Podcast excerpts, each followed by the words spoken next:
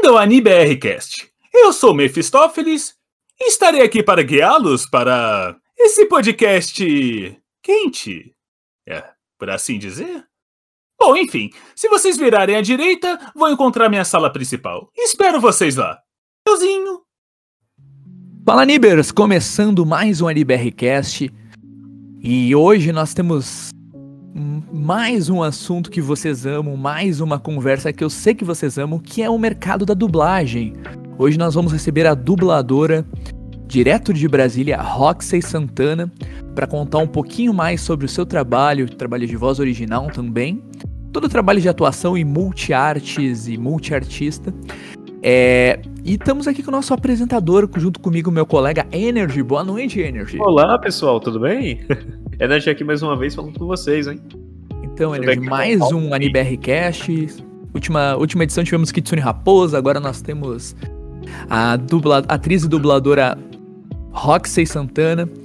Então vamos conhecer um pouquinho quem é a dubladora, o pessoal que não conhece, porque muitas vezes o pessoal só conhece Eixo Rio São Paulo, acaba não pesquisando outros polos, e sim, nós temos vários outros polos no Brasil e no mundo com dublagem e voz original.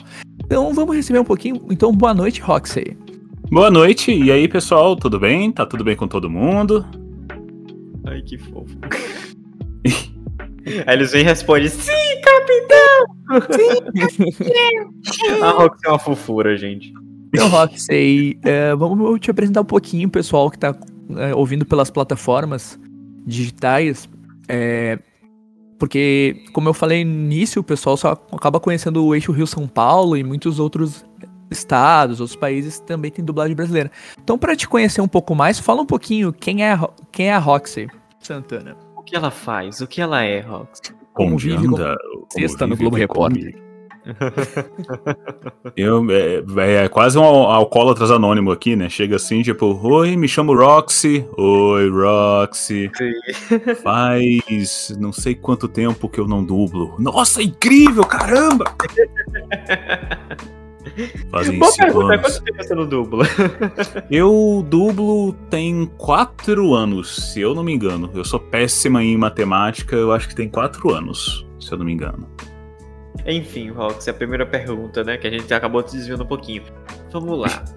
O quem é você? Como é que isso começou? Como é que a dubladora Roxy chegou no, no mundo da dublagem?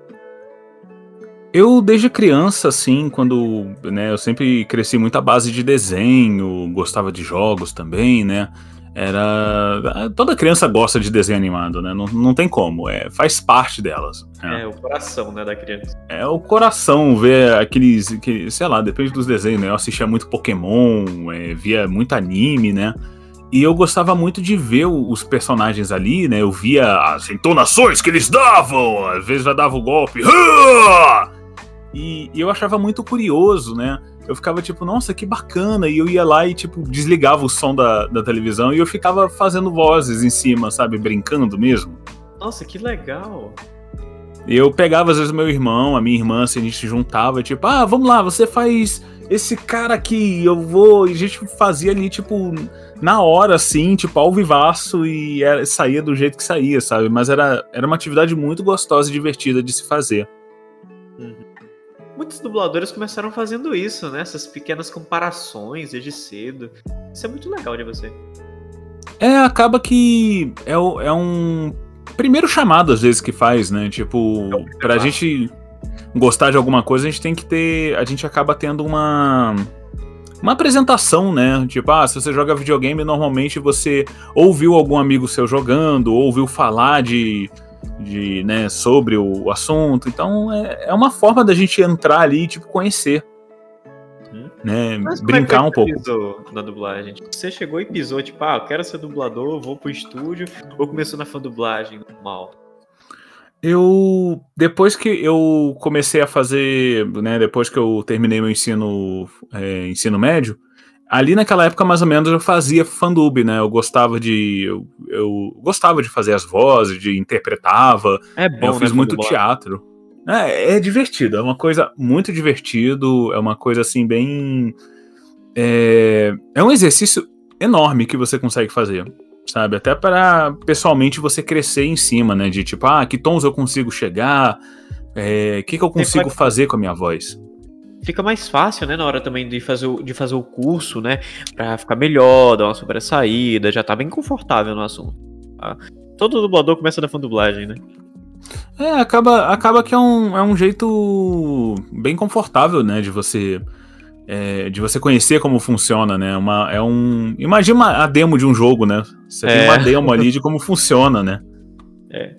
Mas comparando assim, é, quando você foi fazer a dublagem, você é uma pessoa bem nova, né? Uma, é uma pessoa que tá começando tal, começando a dublagem. Quando você chegou no dublagem, teve a surpresa, tipo, teve a nossa, isso aqui é diferente, eu fiquei fazendo isso errado o tempo inteiro. Nossa, que incrível, tem essa técnica, tem essa outra. Foi bem assim para você, tipo, quando foi fazer o curso, ou você já tava bem mais familiarizado com aquilo? É, quando eu peguei o meu primeiro trabalho de dublagem, que foi o Bem-vindo ao Inferno, né? Eu fiz o Mephistófeles. Uhum, foi. Eu, eu não senti essa dificuldade, mas também porque eu já tinha feito fandub, né, há muito tempo. Eu tinha feito o curso de dublagem também, então, né, eu já eu tinha um, bastante treino com isso.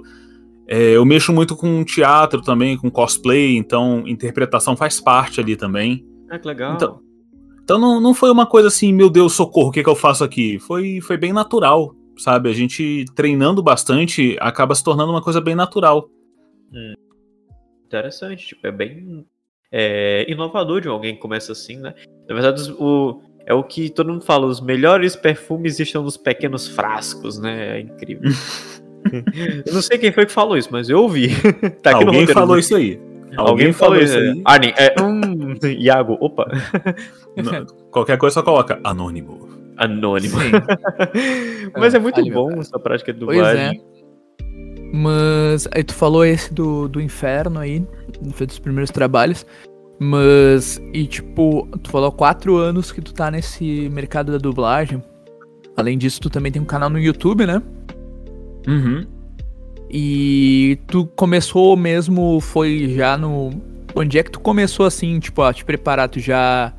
Tu já tava com DRT, já tava trabalhando com, com, com teatro, já tava trabalhando com dublagem quando começou o teu canal e produzir outras coisas? Ou tu já era hoje em dia influenciador digital, youtuber, para trabalhar com voz, com dublagem? Como é que foi essa organização? O que, que veio primeiro?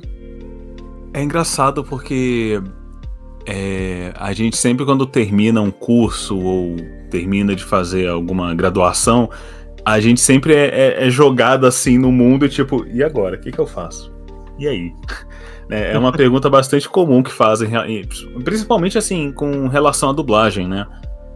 Mas eu lembro que eu tinha terminado de fazer dois cursos de dublagem e eu fui tirar meu DRT, né? Eu consegui juntar portfólio, né, esse tipo de coisa, o é, curso de teatro que eu tinha feito, os cursos de dublagem, consegui tirar o DRT.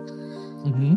E aí foi a, aquela dúvida, e agora? Como é que eu entro? O que, que eu preciso fazer? Que, e agora, né? Tipo, eu tenho tudo, eu tenho a faca e o queijo, mas como é que eu corto aqui? Como é que eu monto meu sanduíche, né, pra isso? Onde é que e vai o época... lombo aqui? É, pera, eu coloco o quê? Eu, eu boto o pão primeiro, o queijo primeiro, depois eu boto o lombo. Como é que eu monto essa, esse sanduíche, né? E eu lembro que eu tava com dois amigos, né? Que é o, foi o Arthur Vinícius e a Jade Peterson. Foi, foi uma coisa que a gente tava assim, a gente tinha feito o curso de dublagem, assim, a gente saiu meio que juntos, assim, né? Os três. E a gente foi tipo, cara, agora a gente precisa ir atrás, mostrar ao mundo a nossa voz, né? A gente não pode ficar esperando cair do céu um milagre, né? A gente tem que ir atrás. Né? A vida é um pouco disso, a gente acaba tendo que ir atrás e é isso, tem que mostrar, tem que mostrar ao mundo a voz. E a gente foi atrás assim de, de animações, pequenas animações que pudessem dar oportunidade pra gente, né, pra gente ter algum trabalho, ter alguma coisa, já começar com algum portfólio, né? Hum, e a gente entrou em contato com a Erika Wester, que é a dona do Bem-vindo ao Inferno, né? No inglês é o Welcome to Hell. Isso. A gente conhece. Welcome to Hell. Tem gente que conhece well... mais pelo nome em inglês, né? É. E ela deixou, ela liberou, ela falou: não, vocês podem fazer a versão em português sim, eu autorizo. Podem fazer e, por favor, mandem depois pra, pra gente dar uma olhada para autorizar, né? E uhum. aí eu lembro que eu já conhecia esse curta, né? Eu já tinha visto ele já tinha tempos. E foi bastante. Foi bem bonito, porque eu já gostava muito desse curta, já era uma coisa que, que eu já tinha assistido antes e poder mexer com um trabalho assim, mesmo, mesmo que não fosse para televisão, alguma coisa assim, ia ser uma grande oportunidade ali. Muitas pessoas iam ver, né? Reconhecimento de vários lugares.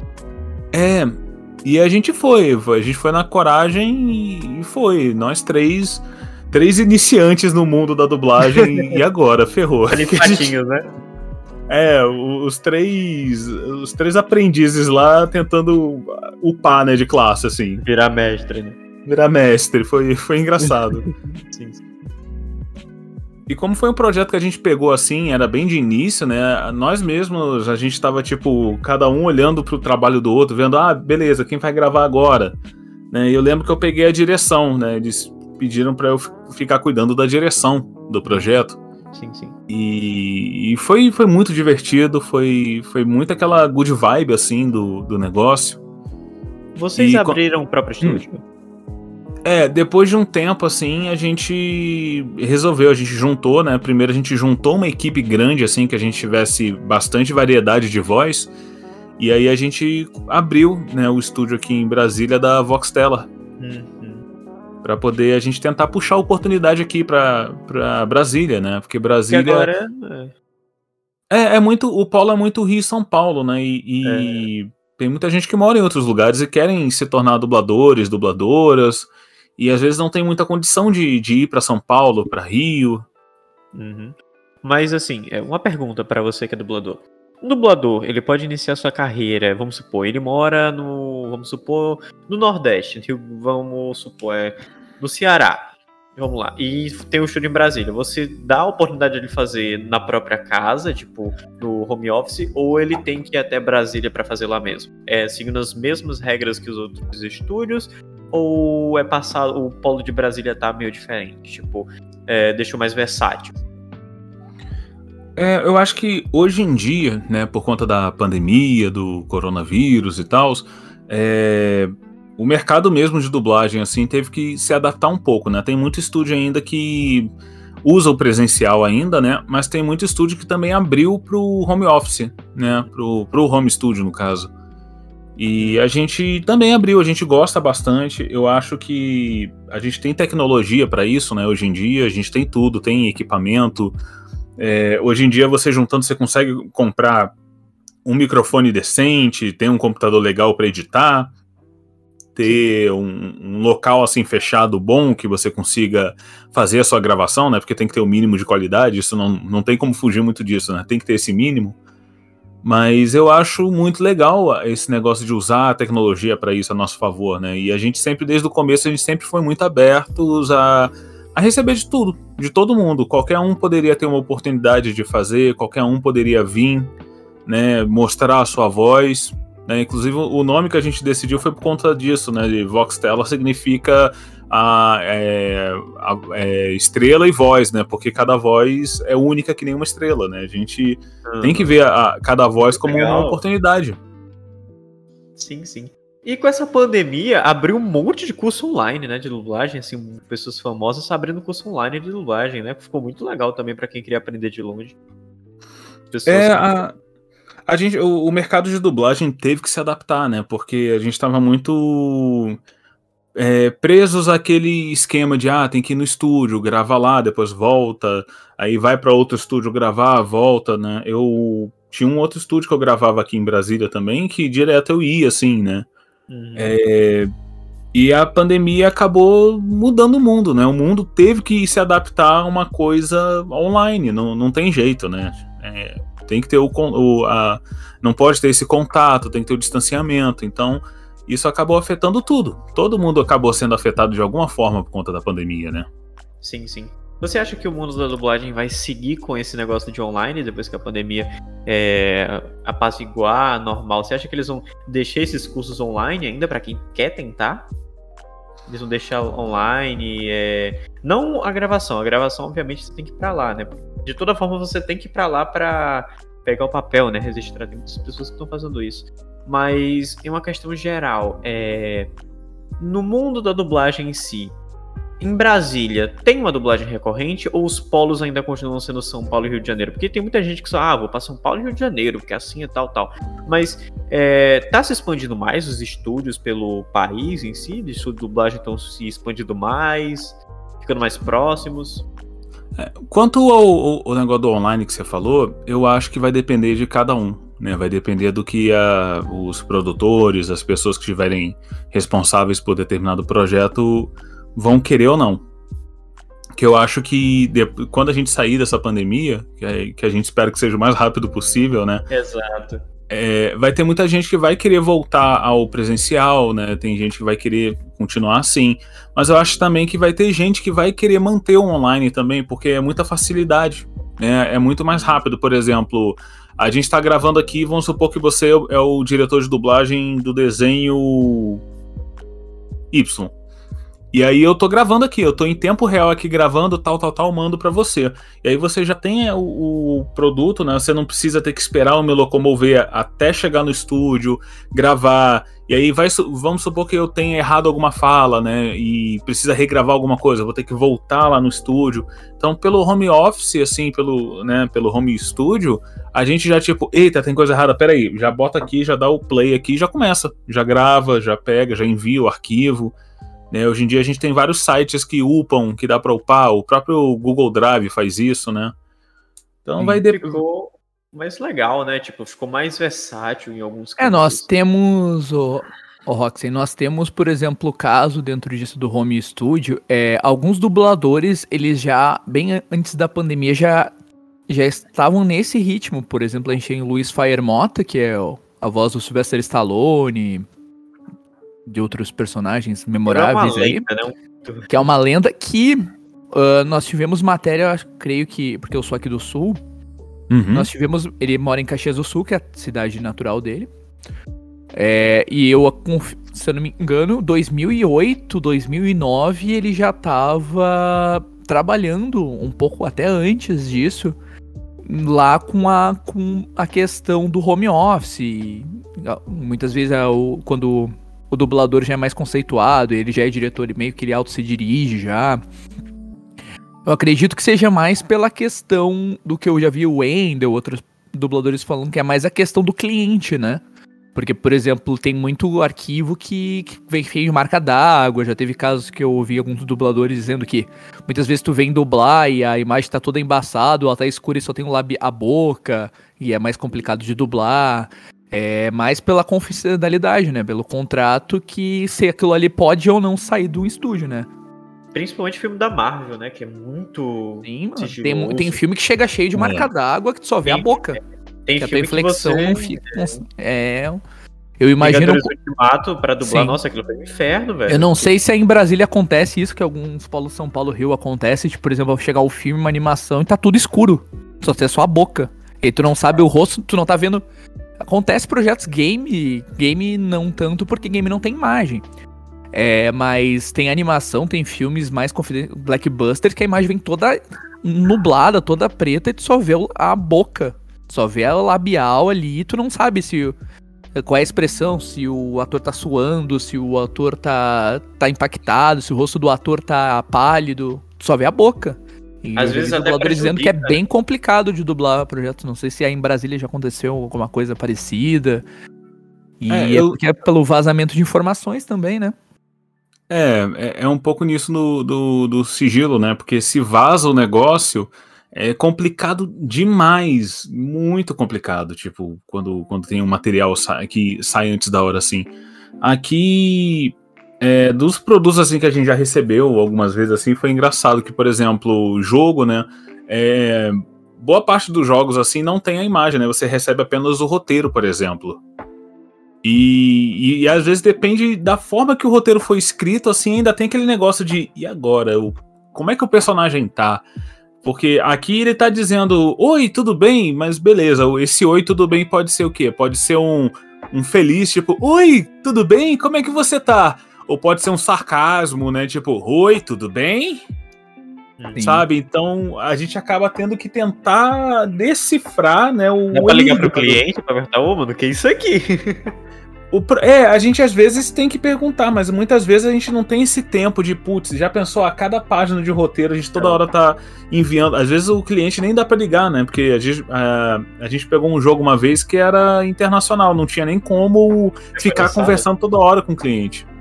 Sim. Já, ah, já foi lançado, só pra saber? Pra saber se eu posso saber qual é ou não.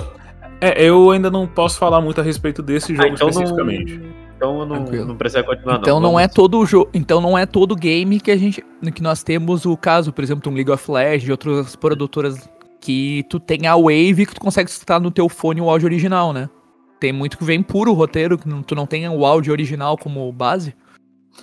É, especificamente às vezes pode acontecer de, né, o processo de dublagem assim, por exemplo, o processo de dublagem e da voz original estarem sendo feitos ao mesmo tempo.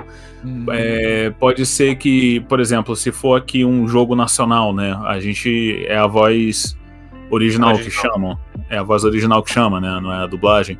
É a gente não tenha uma base, porque a gente é a base, né, a gente acaba se tornando a base para os dubladores lá de fora.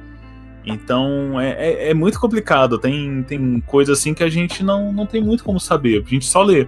Tem roteiro que vem escrito, o que, que vai acontecer, tem uma breve descrição. É, tem roteiro que tem aqueles é, roteiros mais cinematográficos que explica, tipo, tossindo, e aí tá lá direitinho. Às vezes tu pega um roteiro, tem ali R de reação e é um R só. Tipo, que reação é, é essa? Se vira, então, né? O que, que eu faço agora? É, isso Agora quando tem, tem ainda o R, né? É. Sim. Agora tem jogo que é, ele tem a tela, né? Tipo, já tem uma liberdade maior. Alguns jogos, você viu um da Ubisoft que, pelo visto, teve uma liberdade muito grande. Só não lembro qual era, mas você viu mesmo. Mas é uma maldade com o dublador, né? Como diz o Wendel Bezerra, é uma maldade com o dublador. não, é eu acredito que o difícil tem um games mais antigos, não sei, alguns ainda acontece, que tu tem que fazer o lipsy lipsy wave, né? Tem projetos que tu tem que dublar, localizar, que é, que é a questão da por causa do game, que não tem labial. E tu tem que fazer a tua entonação na mesma wave original. Eu imagino é. que esses deve ser o mais hard, velho. Tu não pode falar com aquele sotaque tipo americano, que o americano joga para cima, tu joga, fala o tom mais para baixo. E aí tu, tipo, tu tem tu não pode ir no ritmo que o áudio original tá indo, mas tu tem que fazer na mesma frequência de wave. Tu fica tipo, o quê? O americano gosta de jogar o sotaque dele em tudo, né? E chega no, na mesma frequência de som. Imagina que esses são os mais loucos que tem. E o pra não americano, ser... ele joga o sotaque dele em tudo. Então, tem uns que soltam. É, pra não ser 100% injusta, assim, com com, com as produtoras também, e tem muito jogo assim também que a gente já recebeu que tinha bonitinho as imagens, tinha o personagem, descrição. Isso acontece principalmente muito com visual novels, né? Porque visual novels é, é imagem, né? Você mostrar ali os personagens, a história, né? E tudo. E, e mostra, tem, tem roteiros que tem. É bem bacana também isso. Tem é, é, o que você puder fazer para facilitar a produção, né, para os dubladores, para quem estiver fazendo o roteiro, né, para fazer a adaptação, que, o que as produtoras puderem fazer para facilitar, a, a gente tá com o braço aberto, assim, pelo amor de Deus, ajuda isso, sabe? E algum Papai Noel envia um presente para elas depois da dublagem. Abençoadas sejam, né? Ah, Abençoadas sejam. Então, dentro desse mercado, a gente tava falando questão do mercado da dublagem fora o eixo Rio-São Paulo, é Brasília, e tu informou ali que tu tá há quatro anos com DRT, trabalhando na área, mas é mais ou menos esse tempo ou tem um pouco. Uh, é mais ou menos essa base de tempo que tá rolando a dublagem em Brasília ou nessa casa de três, quatro anos? Porque poucas informações a gente acaba tendo. A gente sabe que hoje que tem, fora Rio São Paulo, tem o estado do Rio, estado do Rio, estado de São Paulo, que englobaria Campinas e outros polos ali. É, gente, nós temos dublagem de Brasília, Minas Gerais, Curitiba, Porto Alegre. Eu creio que é isso. E Miami depois, né? Los Angeles, alguma coisa que é fora Fortaleza do Brasil. Tinha, né? Mas do Brasil, acho que principalmente os estados mais novos seria Porto Alegre, Minas, Brasília, Curitiba, né? Creio que é, seja eu... isso os polos atualmente. É, assim, é, não tem como. A gente tem que ser realista que os maiores polos brasileiros é Rio e São Paulo, isso não, não há dúvidas. É Rio e São Paulo, né? Rio e São Paulo sempre foram muito exemplos desde sempre. eu acho que é importante a gente também é, dar uma chance para outros lugares e começar a acompanhar outros polos também, porque é, existe gente talentosa em tudo quanto é lugar. Né? Se você for para, sei lá, Minas Gerais, vai ter gente lá que sa sabe fazer. Se vier aqui para Brasília, tem gente que sabe como, é, sabe dublar sim aqui. Então é, é, questão assim, é que nem quando você. É, Dá uma chance, sei lá, né? é, é que nem quando você, por exemplo, ah, eu, eu vou me mudar para uma outra casa, eu preciso de um pedreiro, por exemplo, para é, consertar uma coisa aqui, construir uma coisa aqui. Você não vai chamar um pedreiro só, sei lá, de um lugar que seja só referência, tipo, ah, vamos, vamos fingir que, sei lá, é, em São Paulo tem a referência dos maiores pedreiros do Brasil, né? Mas, tipo, Pô, quer dizer então que não possa ter pedreiros em outros lugares, não possa ter pintores em outros lugares, Sim. não possa ter policiais em outros lugares, sabe? Tem que ser exatamente só Rio e São Paulo. Então é, eu acho importante dar uma chance sim para outros polos, acompanhar o trabalho, né? Tem muita gente que a gente começa de algum, tem que começar de algum lugar. Né? E ninguém começa, tipo, já no alto, sendo, olha só, vou dublar o, o Mickey, vou dublar aqui o, o, Super Mario, olha só, comecei assim, pá! Né? A gente tem que começar de algum lugar. E pra gente ir crescendo, a gente precisa dessas oportunidades, precisa ser vistos, é, precisa ter trabalho. É aquele. Eu tenho um colega meu, é, ele tem até um canal no YouTube que ele falou, é uma, ele falou uma coisa que assim me deixou bem o paso em si. Ele falou: Ah, quando iniciar a dublagem, eu vou direto para o Rio de Janeiro e São Paulo. Ué, mas não tem um estúdio do lado do, do da, da, sua cidade, tipo, na sua cidade? Não, não, meu, eu quero começar logo lá, lá na frente. Eu falei, ué. Você não tem que começar do pequeno? Não, não, mas eu vou começar do grande, tá? Tem muita gente que quer esses auges, não aproveita que nem do lado, né? Tipo, tem muita gente do lado, tipo, tem muita oportunidade do lado. É, com, é do pequeno que se começa o grande, né? Não é, ah, eu tô aqui, mas eu vou direto pra Unidub, né?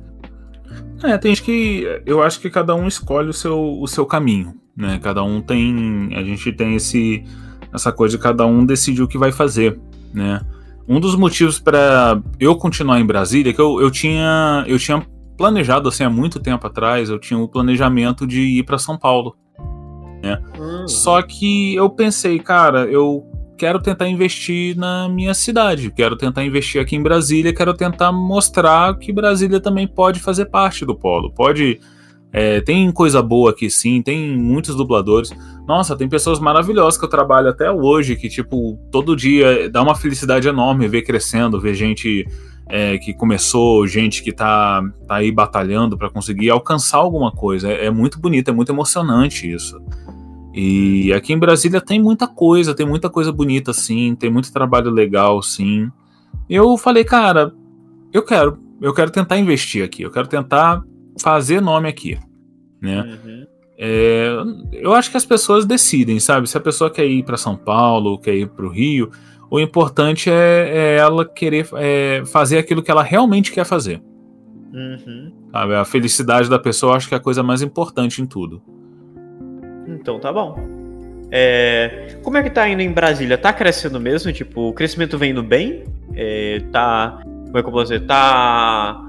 Tá funcionando? Tá crescendo mais? Tipo, vem mais clientes pra lá? É, aqui em Brasília a gente tá. A gente assim, é, não recebe a todo, todo momento, não é aquela coisa bem frenética que é, por exemplo, em São Paulo, né? Na grande São Paulo. Sim, sim. Mas a gente tem recebido alguma, algumas oportunidades boas aqui sim, e alguns trabalhos muito legais, né? É, um dos últimos trabalhos que eu dublei aqui em Brasília, por exemplo, foi o, o, o anime Eloli e foi o, uma série de animações que é o Urso Douro, né? Que são uns curtinhas assim bem bonitinhos, bem fofos, assim, né? Foi os dois últimos trabalhos que eu pude fazer. Entendi. Eu acho que tá crescendo aos poucos, a gente tá, tá cada vez mais mostrando um pouco de Brasília, né? Mostrando que aqui tem coisa assim. E eu acho isso muito bonito. Eu acho isso legal, eu acho bem emocionante ver a cidade crescendo nisso. E tem outros estúdios aqui, tem vários estúdios aqui sim. Ah, que legal. É, uma pergunta. Agora saindo um pouquinho do papo mais comercial, vamos falar um pouquinho mais sobre sua história. O negócio, o ProErd. Como é que foi que você conseguiu esse negócio do ProErd, minha querida? Como é que foi que chegou para você esse papel? Você só foi no estúdio mesmo? Tipo, tem alguma história do que aconteceu? Cara, foi engraçado que eu tinha começado a fazer um trabalho pro, pro um outro estúdio, né? Que não era aqui de Brasília, né? Um outro estúdio. É, e aí o responsável pelo estúdio, ele. Eu, né, tava, eu lembro exatamente do dia, eu tava dormindo assim, né? E aí eu recebi o celular pitou, né? Eu acordei com o celular pitando assim, né? Tipo, peguei assim, olhei. E foi engraçado que no roteiro é, eu recebi assim a, o produtor falando: Ah, é, chegou um trabalho aqui pra gente dublar e tal, você quer? Eu falei: Ah, tudo bem, manda aí o roteiro, dou uma olhada, eu faço testes, né? A gente sempre tem esse negócio de fazer teste. E eu falei: Ah, manda aí que a gente dá uma olhada e tal. E ele me mandou o roteiro. E no roteiro era engraçado que tava escrito é, herói. Eu fiquei tipo, é, eu vou dublar um desenho de, de super-herói? O que que é? E aí ele explicou, ah, um é comercial. É, é, não, a gente quando vê assim, herói, a gente já toma um susto, né? Fica assim, ué, o que que é isso? E aí ele falou, não, uma propaganda assim de, de combate às drogas e tal, né? Você vai dublar o herói disso. Eu falei, ah, beleza. Eu acabei dublando o herói e o vilão do negócio, né? A, a má influência e o, e o leão. e aí, e foi engraçado que eu fiquei assim, ah, beleza, li assim o roteiro, eu falei, ah, serve uma voz assim? E ele, ah, perfeito, beleza, já pode, eu vou mandar o vídeo aqui para você, você já começa. E o vídeo que a gente recebeu era storyboards, né? Era tipo um vídeo com vários storyboards assim, né? E a gente, ah, beleza, vamos lá, grava, grava e tal. E aí, na hora que eu abri o vídeo para checar o que que era, eu fiquei olhando assim, eu falei, pera, esse leão, ele, ele não me é estranho. E aí eu lembrei do ProErd, eu fiquei assim, pera, não, não, não, não pode ser, não, não, calma. Te conheço de algum lugar. Não, eu, eu fiquei com aquela, não, não pode ser, não, não é verdade, não, não, não tô dublando isso. Aí eu parei, olhei assim, eu peguei o celular, mandei um áudio assim pro produtor, falei, deixa eu perguntar, a gente tá dublando pra quem é o cliente? Aí ele falou, ah, é o ProErd. Eu falei, meu Deus do céu!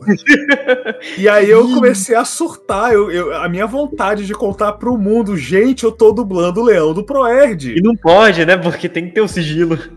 Não que pode. na realidade seria. O Roxy, na realidade seria um trabalho de voz original, né? Porque eu, ou, ou eu estou errado, pro Ed, ou o ProEd é 100% brasileiro. É, no, não, no caso é um, um trabalho. É, é, voz original, né? Porque a gente tem essa, essa coisa de falar que tudo é dublagem, né? Isso acaba automaticamente a gente falando, mas é um trabalho de voz original. É porque uhum. é, é meio pensa a gente falar, meu Deus, eu vou fazer a voz original. É mais fácil falar, oh meu Deus, eu dublei o. Sabe, nessas horas assim. Uma abreviaçãozinha, né? É, acaba Sim. sendo, mas é, é, é, importante isso Tem separar. Dubladores que ficam bem brabos quando a gente fala, ah, por exemplo, ah, vamos falar a turma da Mônica, irmão do Jorel. A gente hum. fala, ah, você é dubladora, dubladora, dubladora. E, e tem alguns profissionais que ficam bem brabos. Não, eu tem sou um... a voz original. É tipo, é. Eu, eu dei a vida, eu sou a mãe deste personagem, tá ligado? Eu sou é, embrionário é. dele, então você não fala que eu dublo. Du, quem dubla é gente de outro país. Tem, tem dublador que ficar brabo se tu falar dublador. Tem dublador que fica bem. É porque é mais assim, prático, na, até quando você fala a minha profissão, né? Eu sou dubladora. Né? Uhum. Eu não falo, eu sou a, eu, eu sou voz original, então é mais fácil de falar. Então, né? A pessoa é, fica. As pessoas vão travar se tu falar, ah, eu sou ator, eu sou atriz de voz. Então, é, que é atriz de voz. Ah, você é ah, dublador, dubladora? É isso aí. Okay. Ah, você é o cara é, da então. panqueca? Lá. é, é mais fácil entender, assim, né? Mas é, é importante a gente explicar sobre isso da voz original e da dublagem, né? Que são duas coisas Sim. diferentes, né? Muito legal. E aproveitando isso aí, o pessoal que tá ouvindo, que quer conhecer mais, eu vou deixar agora na sequência, dar uma pausa. Na sequência eu vou. Vamos tocar agora o. Nossa propaganda do ProErg agora com. como é que é o... Outra curiosidade que você tem pra contar. Antes de a gente tocar, que você, você falou que fez a maior influência. E o leão do, do ProErd é que você descobriu um mistério, né? Que ele, que ele tem um nome, né? Ele tem um nome, eu, eu sempre conheci ele como Leão do Proerd. Depois, quando eu recebi o, o roteiro atualizado, tinha um nome. Eu falei, ele tem nome? Ele teve nome? É, deixa eu perguntar então, o seu Leão do Proerd, qual é o seu nome? Meu nome é Darren. Tá bom, senhor Darin. Agora então vamos colocar a propaganda do Pro. Essa.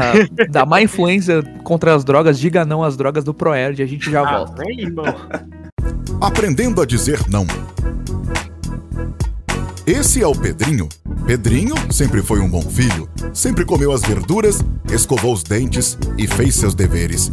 Mas tem sempre um mal influência para atrapalhar. Ei, garotinho! Que tal experimentar uma coisa que vai te deixar muito feliz? Mas aí ele lembrou do conselho dos pais. Sempre tome decisões seguras e responsáveis, meu filho. Quando uma decisão que pode arruinar a sua vida aparecer, a super equipe ProEd irá surgir.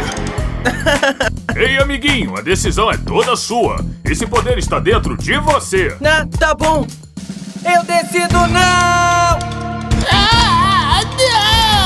Não! Boas decisões! Não! Boa decisão, amiguinho.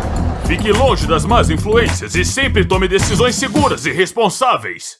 Mas fora o nosso leão do Proerd aí, que, que é o programa Proerd a Solução, não, não te fizeram o desafio de fazer o leão cantar a música, não?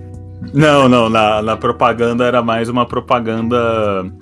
É, Era o leão falando assim, um garoto indo, indo Sim. consumir drogas, ele chegava tipo, Ei, amiguinho, não, é você que deve escolher. A, a escolha é toda sua. e era mais ele, ele conversando com o garoto, né? Eu, eu, Então, é, é o que eu falei antes de começar, né, o, o Iago? É aquele jogaço, né? Antigamente a gente tava fazendo, vendo um Proerd com o professor, hoje a gente tá conversando com o, o leão do Proerd. Olha como o mundo gira, né? É, e, e isso do, contra as drogas, anos 90 e início dos anos 2000, foi bem impactante nas mídias. Eu lembro que, que teve aquela campanha Diga Não às Drogas, que chamava Ana Paula Arósio, é, todos os influencers, se não me engano, Rodrigo Faro, Eliana com os dedinhos. Eu lembro que tinha uma- um- uns comerciais bem hardcore, né, que dava medo nas crianças. Era um negócio doido. Tinha o Nino do Castelo Ratimbum, uns negócio meio psicodélico o negócio. Era doido demais, tá doido. Acho que hoje em dia o Conar nem deixaria colocar essas propagandas mais no ar. tinha. Tinha, inclu- Sim. E.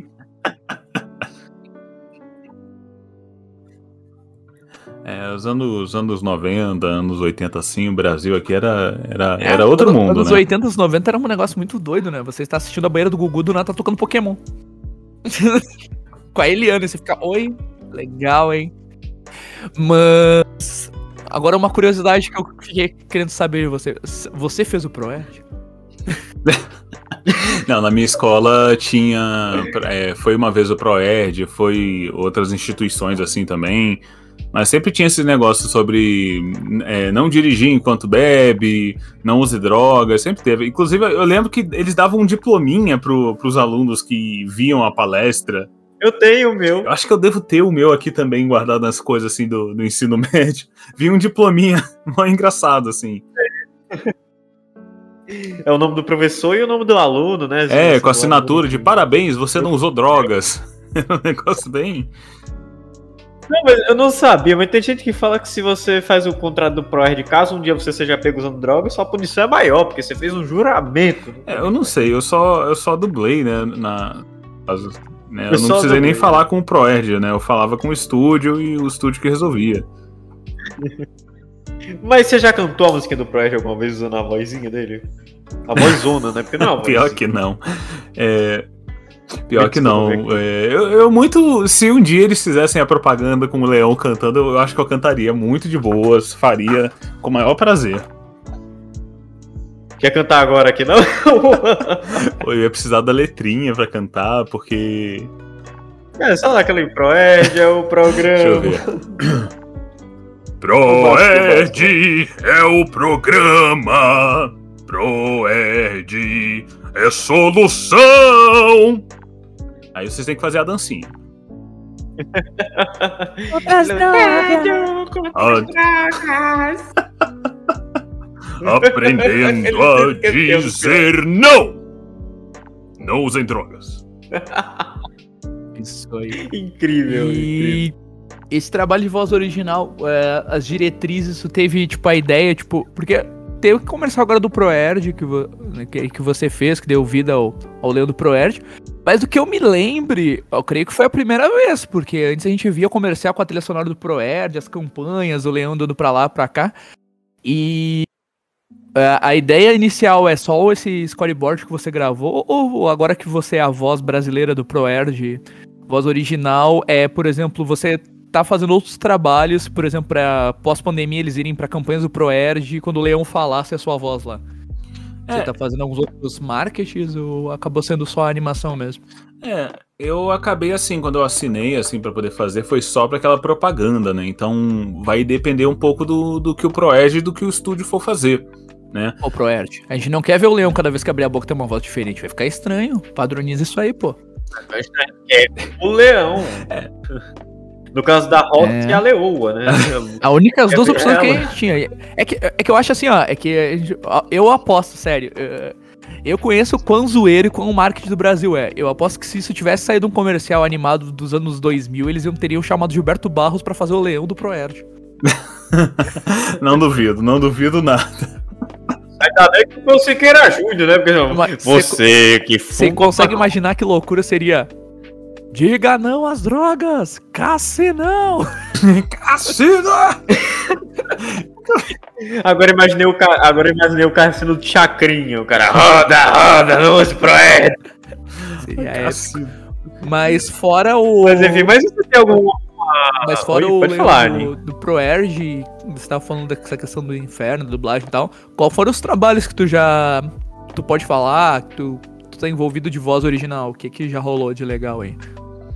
De voz original, é, além do. do Leão, é, pra mim é Leão do Proed, cara. É, é engraçado isso, o Darren, né? Além do Darren, eu tive o. Teve alguns jogos aqui brasileiros, assim, que eu joguei, né? Que a gente experimentou e tal, que a gente fez, né? Que foi o caso. Eu fui a voz original do Fuyu, do jogo Destiny. É, Hum, eu fiz o legal. Apollo também do Blood Moon, que é um. um- é, muito, é muito visual novel, né, que a gente acaba pegando. Sim. É, teve também o Ezarel, que é do Another World. Tem. Teve. Teve também o. Esse aí é demais, é um, é um vilão que eu fiz também. É, acho que foi a primeira vez que eu peguei vilão assim pra dublar, vilão, vilão mesmo. Foi o Anacromo do jogo A Aventura de Tak. É, é fantástico. Ele, ele é muito diva. Ele é outra diva que eu, que eu pude dublar. Não se esqueça do Kevin Cooper. É meu predileto. Ai, é porque ele falava de uma forma assim: eu vou acabar com você, tá aqui. Você não vai passar por mim. Caramba. Era, era demais. Oi? Muito! E- caricato, e foi né? engraçado que o, o produtor do jogo, quando, quando foi escolher a dublagem, né? Ele me mandou os personagens que precisavam de dublagem, e aí eu, ah, beleza, e o, e o vilão? Aí ele falou, não, o vilão já tá decidido. Aí eu, ah, beleza, você já decidiu então quem vai ser? Ele, é, vai ser você. Eu falei, ué, por que eu? Assim, tipo, de cara assim, eu.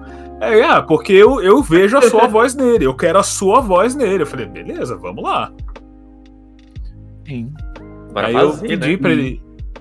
Jack Risonho, ele deu trabalho pra fazer? É, é uma pergunta pra- é, minha mesmo. É, teve trabalho pra fazer ele? Não, foi mais assim, eu quando eu gravei ele assim, né, eu tinha eu tinha um roteiro, né, o roteiro tava bem escrito, tava bem direitinho assim. E eu pedi assim a opinião, né, porque o produtor ele falou que ele quando ele criou o personagem, ele criou o personagem pra encaixar na minha voz. Então eu fui assim, beleza, que que voz você imaginou eu fazendo pra esse personagem? E aí ele falou: Ah, eu queria uma coisa bem espalhafatosa, bem tipo diva, bem solta assim, sabe? E aí eu fiquei tipo, tá, vamos lá, vamos ver o que, que eu consigo fazer. E aí veio essa voz aqui, eu falei, beleza, o que você acha dessa voz? Ela é uma voz meio gemida, meio. Ai, que tudo! Lembra um pouquinho ela das meninas super poderosas. É, foi bem, é, bem nessa pegada mesmo, assim, né? Bem espalhafatosa, assim, e foi tipo. Eu acho que é o jeito gemidão, assim. Ai, porque não. co- Porque uma coisa é você falar aqui normal e tal, né? Tipo no agudo aqui. Mas outra coisa é eu botar o gemido no meio da fala. Fica tudo mais. Ai! Sim. Meu E Deus. eu tava falando que tu já fez questão de, na mercado da dublagem, jogos, séries, também a parte do teatro, mas uma coisa que tá crescendo bastante através de aplicativos e a questão da, da acessibilidade também são os audiobooks. Como é que foi participar dessa parte de audiobook? Porque é uma outra pegada da dublagem, né? É, audiobook é uma coisa muito legal, uma coisa que realmente tem crescido muito e. Sim. Porque, querendo ou não, a gente, a gente vive muito agitado, né? A gente vive uma vida bem agitada, assim, a gente não tem muito tempo, né? A gente. O que puder facilitar assim é melhor. Então, o audiobook permite muita coisa, tipo, você tá dirigindo indo pro trabalho, você vai lá, bota o audiobook, às vezes você tá limpando a casa, você bota o audiobook, consegue ouvir. Podcast é uma coisa também que tem crescido muito por conta disso. É? A quantidade de, de podcasts e audiobooks que eu vejo, assim, que tem crescido é enorme. E é, foi muito legal os audiobooks que eu pude pegar, assim, para fazer. Inclusive, teve um que eu fiz que foi até contando a, a história de Brasília, né? Que foi o Nonô, o Menino Presidente. Que ele meio que conta a infância do Juscelino Kubitschek, né? Nossa, que legal. E, e foi muito legal, porque, tipo, eu achei super justo, justíssimo. Você fez Oi? um dia aquilo? Você fez um dia o livro? Não, é, o, o audiobook a gente, assim, fez em dois dias, eu acho que foi dois ou três dias que a gente, a gente recebeu o livro, né? E a gente já, já começou, pegou assim, fez. Foi numa lapada só assim. E E. uma curiosidade, é, a gente viu a questão agora, tem vários marketers agora, por exemplo, o Ícaro Silva, que assumiu agora para contar a história de Harry Potter, por exemplo. É, e quando vocês pegam a questão do, dos audiobooks, é claro, tem que passar aquela questão de ficar contando a história como um narrador, mas é como, por exemplo, fizeram agora com a saga do Harry Potter, que é uma única voz que faz todos os personagens, ou é uma escala de dubladores? Como é que. Ou depende de cliente a cliente?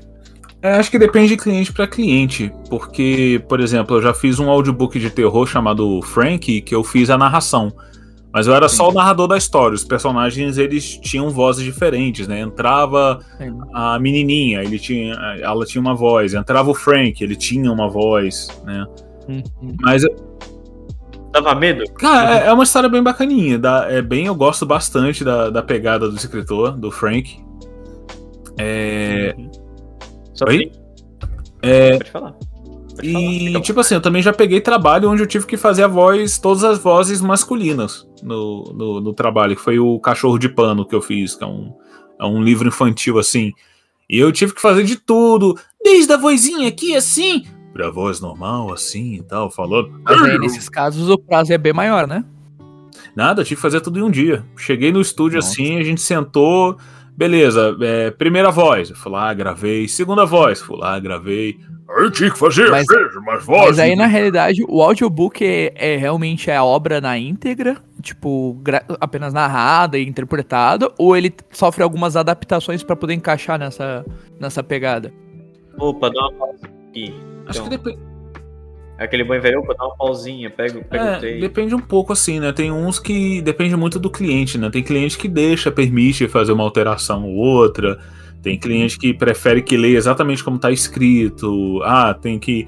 Narração, não, não faz uma narração tão, tão caricata, faz uma narração normal. Depende muito do, do trabalho do, do cliente e do produto que você tá fazendo, né? Sim. O, Depende do gênero também, né? é, porque o Frank, por exemplo, o- como ele é uma coisa mais de terror, né, ele tem todo aquele negócio de ler daquele jeito. Né? Teve um outro que, que eu também peguei pra fazer audiobook, esse era até era mais curtinho assim, né? Era o contrato de Wybro, que é, é um negócio bem místico assim. E aí tinha que fazer aquela narração um pouco mais assim, mais tensa, sabe? Então depende, depende muito do, do, do material que você vai fazer, do cliente. São vários fatores. Então, basicamente, na- no que a gente abrange a dublagem, tu já fez tudo. Já fez série, já fez filme, já fez anime, já, já fez game, já fez audiobook. Todas essas vertentes que tem no, com trabalho de voz, tu já teve envolvido. É, eu acredito que sim. Já, já, fiz, teatro, ó, já fiz teatro também que mexe com atuação, já fiz comercial, filme, tanto, tanto quanto dublagem quanto a atuação, né, mesmo. É, eu acho que eu já fiz de tudo, já fiz de tudo. Eu posso dizer que eu já fiz de tudo, de tudo nessa vida. Deixa a vida levar, a vida leva eu. é, Vida leva eu. eu. Experiência, base mas de tudo. dentre as coisas que tu já. Eita. trabalho, tu não tem você. muito como escolher, assim, porque é por escala e afim. Mas pra ti, o que, que é que tu gosta mais de fazer? Desenho, filme, série, audiobook, jogo? O que, que tu mais curte, assim? Eu. é, Assim, uma coisa que normalmente é preferência de quase todos os dubladores é sempre fazer desenho, porque é sempre uma coisa caricata.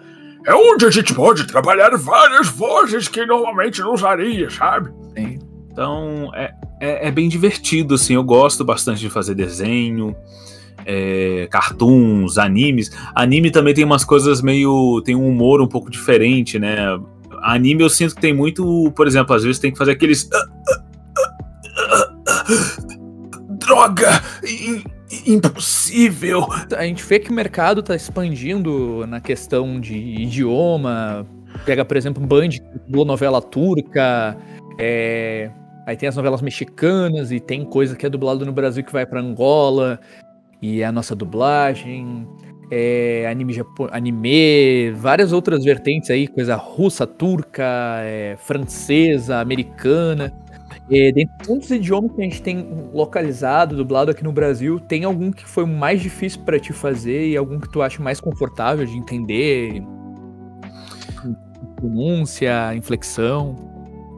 É engraçado falar isso, porque cada tipo de produto, né, tem, por exemplo, no Japão eles têm a forma deles de interpretar, né, por Sim. exemplo, o anime tem aquela coisa meio exagerada, por exemplo, quando a pessoa, o personagem vai gritar, ele fica com aquele cabeção e fica, ah, por que você tá fazendo isso? Ah, por que...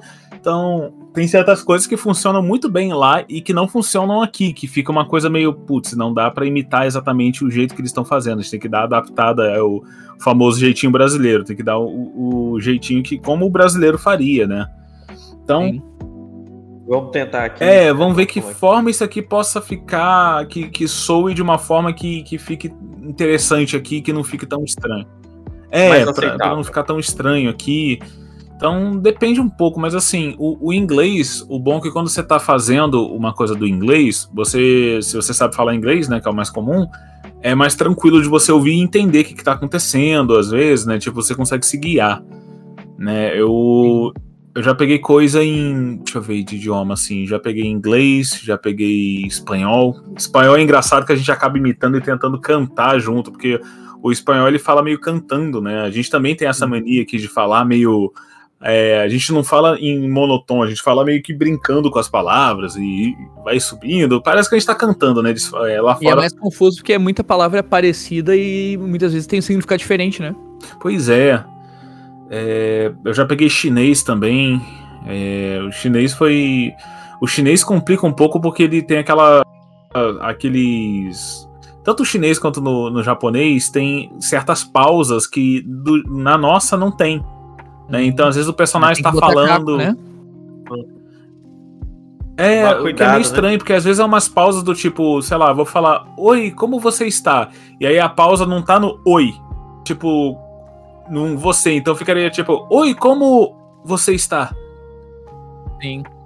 Então fica algo como saudações ou olá. É, É, é assim. mais assim, tipo, pausas estranhas, às vezes o boneco tá abrindo a boca assim pra falar, né, e tá tipo, que nem esse exemplo que eu dei. Né, às vezes a, a pausa tá bem no meio da palavra e que pra gente não faz sentido fazer uma pausa ali, né? Quando a gente vai conversar com uma pessoa, tipo, oi, pausa, tudo bem? E às vezes a pausa tá no tudo, então fica tipo, oi, tudo bem? Sim. E aí a gente tem que E tentar. alguns, e alguns cacos que muito. Tem um exemplo, por exemplo, de Yu Hakusho, que foi um dos primeiros animes que veio no áudio japonês, né? Que veio no áudio original, que Dragon Ball, esses outros animes vinham do, do México, vinham de outros países. É. E o Hakusho foi um dos primeiros, acredito eu, o primeiro anime que veio, tipo, totalmente as fitas do Japão, lá na manchete. E muito tem essa coisa de a gente ouvir no. Tá lendo o quê? Rapadura é doce, mas não é mole não, porque o Marco Ribeiro contou que muitas vezes ele ia ouvir no Audio News na primeira dublagem e era Haru, Haru, Haru. E era, boa tarde, como é que vai a sua vida? Pá, pá, pá, pá, pá, pá, pá, pá. e o cara era três, Haru, Haru, Haru. E era dez palavras. E tipo, a boca seguia batendo. Ou às vezes era Haru, Haru, Haru, Haru, Haru, Haru. Oi, boa tarde. É, a gente tem que adaptar e tem que. Às vezes é, a gente já teve muito esse problema também de tipo, Ou tem que encher linguiça, né, pra colocar coisa aqui. Não, o que, que a gente pode enfiar aqui pra poder não, não travar o negócio, né? Ou tipo, meu Deus, o cara tá, tá, tá falando um discurso enorme que pra gente é só tipo, e aí, beleza? E aí a gente E aí? né, a gente- Mas ainda. Mas isso era uma coisa que aconteceu nos anos 80, nos 90, ou até hoje no mercado, quando tu vai pegar anime, tem muita coisa assim de ter que adicionar muito caco e fazer alguma coisa ali pra encaixar o labial. Porque a gente. Nós ach- não, não estamos muito por ver meio que no automático ia estar lendo a legenda. Mas muito anime tu vai ver e, tipo, às vezes o, o cara parou de falar e a boca tá aberta. A Pois boca é. tá batendo e não tem som. Eu não sei se é, muitas vezes é pra ir pra televisão. é, que é pra ir pra televisão nessa questão de eles animar em uma semana e eles corrigirem isso no Blu-ray. Ou se isso é costume. Porque é muito estranho do nada tu ver a boca mexendo e não ter som. Aí eles botam algum efeito sonoro de fundo e tu fica. Pera, mas o que, que o cara falou? Ele não falou nada. E a boca tá batendo, tu fica. Oi? É, isso é uma coisa que acontece até hoje, sabe? Não, não é uma coisa que vai Sim. mudar muito, não. Depende da. A, é o desenho, né? O, Sim. por exemplo, o Yellow ali, a primeira temporada do Yellow ali que a gente dublou, tinha muita, mas muita cena que o personagem não abria a boca e falava. Nossa. Aí virava pensamento. Não, e não é nem pensamento. O garoto tá tipo, sei lá, a Mary, que é a protagonista, tá falando com a Lolly, que é a bonequinha dela, e ela tá com a boca fechada e falando. E são coisas que, tipo, ela, ela tá falando e a Lolly tá respondendo ela.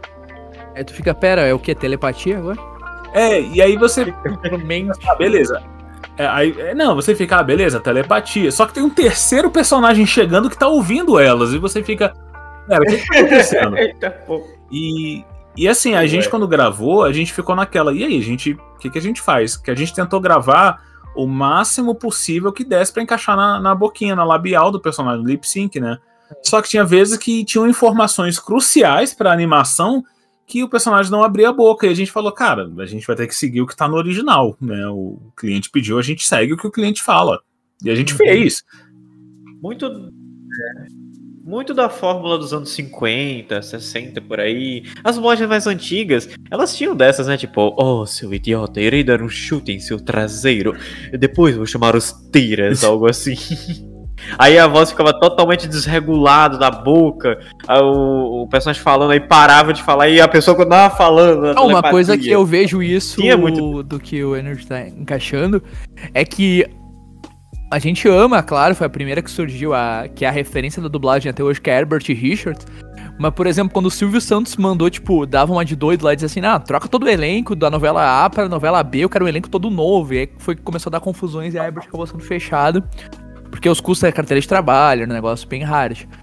Ah, mas a gente nota que algumas novelas mexicanas, tipo Maria do Bairro, algumas novelas mais antigas mesmo, por o espanhol ser muito parecido, o SBT às vezes dava uns você- Eu não- não sei se hoje em dia com o HD eles resolveram isso em algum corte, edição, mas eu lembro que tinha um migué maroto, que era tipo...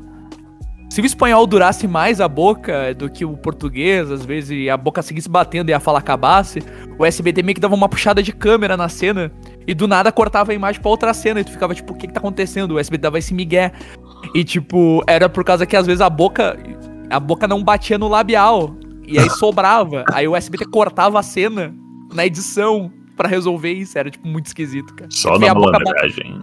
Tu via o- a boca batendo, do nada cortava a cena e a boca tava lá, pá, pá, sem som. E eles queriam. E eles queriam tudo na pressa, Sim. né? Tem que ser. Eu- pra a gente vai estrear sei Maria lá, do Bairro daqui a uma semana. semana. Eu quero 10 episódios, vai lá. Então, aí acabava com toda a folga Sim. da galera, né? Imagina, Mas cara. acontece, tá eu louco. tô- O Herbert tinha, sei lá, 300 dubladores, 150 dubladores, tá louco, era uma coisa absurda. cara. É, pois é, era, era Uma muita loucura, gente. todo mundo. E, e na tua visão hoje, tipo, na voz original, Fischer. alguns casos, por exemplo, o irmão do Joré, alguns outros casos, de voz original ainda tem isso de trabalhar de galera, que, tipo, porque só tinha um loop, né? Que se errasse um, voltava todo mundo. Tipo, uma frase, se o Sargento 38 É, falasse, ba- tinha que dizer, sei lá, beisebol, e o cara errasse a inflexão, voltava tudo e começava todo mundo de novo. Porque só É. tinha dois canais, o áudio original e o que gravava. Hoje a tecnologia ajuda. Mas tu, em questão de voz original, tu chegou a pegar já algum trabalho de dublar de galera ou tu já pegou desde então tudo que, que é apenas a- o teu take, o teu loop, o Eu- teu anel e tu grava sozinho? É, normalmente eu gravo tudo sozinho, assim. É, acho que a, uni- a única vez que eu fiz uma coisa assim da gente ter dublado todo mundo junto, assim, foi num evento que a gente foi. é, fui eu, a Jade e o- Arthur. A gente foi palestrar sobre o Bem-vindo ao Inferno, né? Sim. E aí lá eles pediram pra gente fazer uma ceninha, nós três, assim, ó, é, juntos, assim, e a gente fez, sabe, tipo, de boa, mas hoje em dia não, não, não é tão prático você colocar todo mundo no, no mesmo espaço, assim, pra dublar, exatamente por isso, porque se um erra, perde tudo, e aí tem que ter microfone pra todo mundo ali, né, quando organiza assim, tipo, vem um, grava no microfone, vai embora, vem o outro, vem rápido, então vai... Sim. Medo dos ruídos, né, que um outro pode fazer. É, é porque, né, quando você tá no estúdio assim, você não pode fazer nada, nem respirar Isso é é mais muito Isso forte. é mais. Hoje em dia isso é mais pra voz original. Leal, tipo, é. rola uns make-offs bastante. É. A Cartoon às vezes divulga, rola uns make-offs da Copa Studio, por exemplo, o irmão do Jorel, que. Que daí eles vão fazer o episódio, o roteiro e todo mundo grava junto. Eu acho muito legal isso. É, Dá pra eu- ver aquela energia da, tipo, vai lá o seu Edson, que é o César Matini, fala só, vai lá, vai lá o Jorel, vai lá a Tânia com a Dona Vanusa. É um negócio bem legal, eu acho bem divertido ver os bastidores. Agora. Agora que você tocou no assunto todo mundo junto, é, eu me lembrou que a Marisa Leal ela falava que quando ela fazia algumas dublagens, ela sempre ficava por último. Aí a pressão nela era maior porque se, era maior porque se errasse, nossa, ia dar todo um problema e tinha que retornar. E tipo, a, a dublagem ela vem ficando mais prática, mas tem algumas vezes que o cliente chega e fala: Não, faz todo mundo junto ou separado mesmo. Ninguém exige Não, isso. normalmente não exige, não. Normalmente ele. O, o cliente normalmente ele só quer o negócio pronto na mesa dele e, tipo, beleza, tá certinho, ok. E bonito. Então. Isso seria mais, por exemplo, vozerio, né? É, vozerio, assim, eu já participei de vozerio. Em vozerio, normalmente usa isso, mas também existe formas de, tipo, cada um é, manda o áudio, depois remixa, né? Trabalho de remixar é, é, é incrível, né? Quando você faz qualquer coisa na, na mixagem. É, as pessoas que editam áudio, vídeo merecem o mundo, porque é o trabalho, né? Os famosos sonoplastas. né? Eu já participei muito de vozerio, assim, tipo, gravei, já gravei assim em conjunto, né? Mas também já gravei muito sozinha. E aí eu gravava, mandava, a pessoa remixava e tava lá, todo mundo junto conversando num, num vozeriozão enorme, assim. Eu ficava, caramba, nem parece que, que cada. É, que foi, um, por um, né? sabe? Uma É, curiosidade, o vozerio tem, o vozerio tem, tem uma lógica ou muitas vezes é tipo, a galera fala um monte de coisa aleatória só pra fazer o burburinho de fundo? Sempre tem, tem um roteiro pra vozerio ou não necessariamente? Depende, eu já peguei roteiro que tinha roteiro mesmo, mas eu já peguei muito roteiro que também era tipo é, vozerio. E eu ficava tipo, ok, o que, que eu posso Eu encaixar? falo o quê?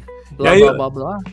Opa, e aí, Jack, tudo bem? Como é que você tá? Foi um dia bom pra você? Ah, É, eu ficava bom também. conversando. É engraçado que os vozerios que eu tive que fazer, eu ficava só conversando, tipo, nossa, mas o céu está lindo hoje, caramba, está azul, cara, pô, ai que fome, será que já saiu a comida? Ah, nossa, meu Deus, olha, tem dois reais aqui no chão, pô, bacana, vou pegar aqui, vou abaixar e pegar.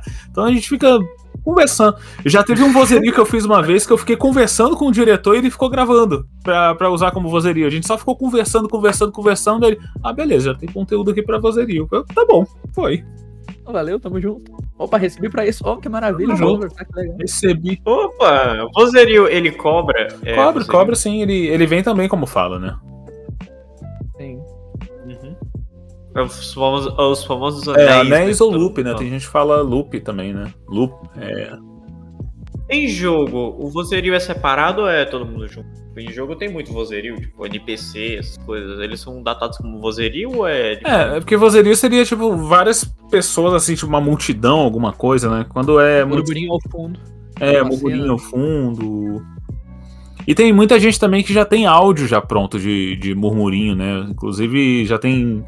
Eu acho que o próprio YouTube disponibiliza alguns também, assim, sabe? Então. A não ser que seja uma coisa muito específica que o vozerio tem que estar falando, né? Às vezes já tem até os assets prontos, assim. É uma coisa a questão do que a gente tem. Tem, tem a galerinha meio que é hate da dublagem, né? Que fala, ó, eu sou uma pessoa culta, eu posso passar três horas lendo. Eu, sou- eu sou- posso passar três horas lendo a legenda, mas eu prefiro o áudio original. Aí eu lembro que, que teve muito. Teve uma thread que o Nelson Machado no canal dele fez que é assim. eu vou pedir pra você fechar o olho, agora me diga quem é este, quem é este ator. E as pessoas não sabiam nos comentários numa live, né?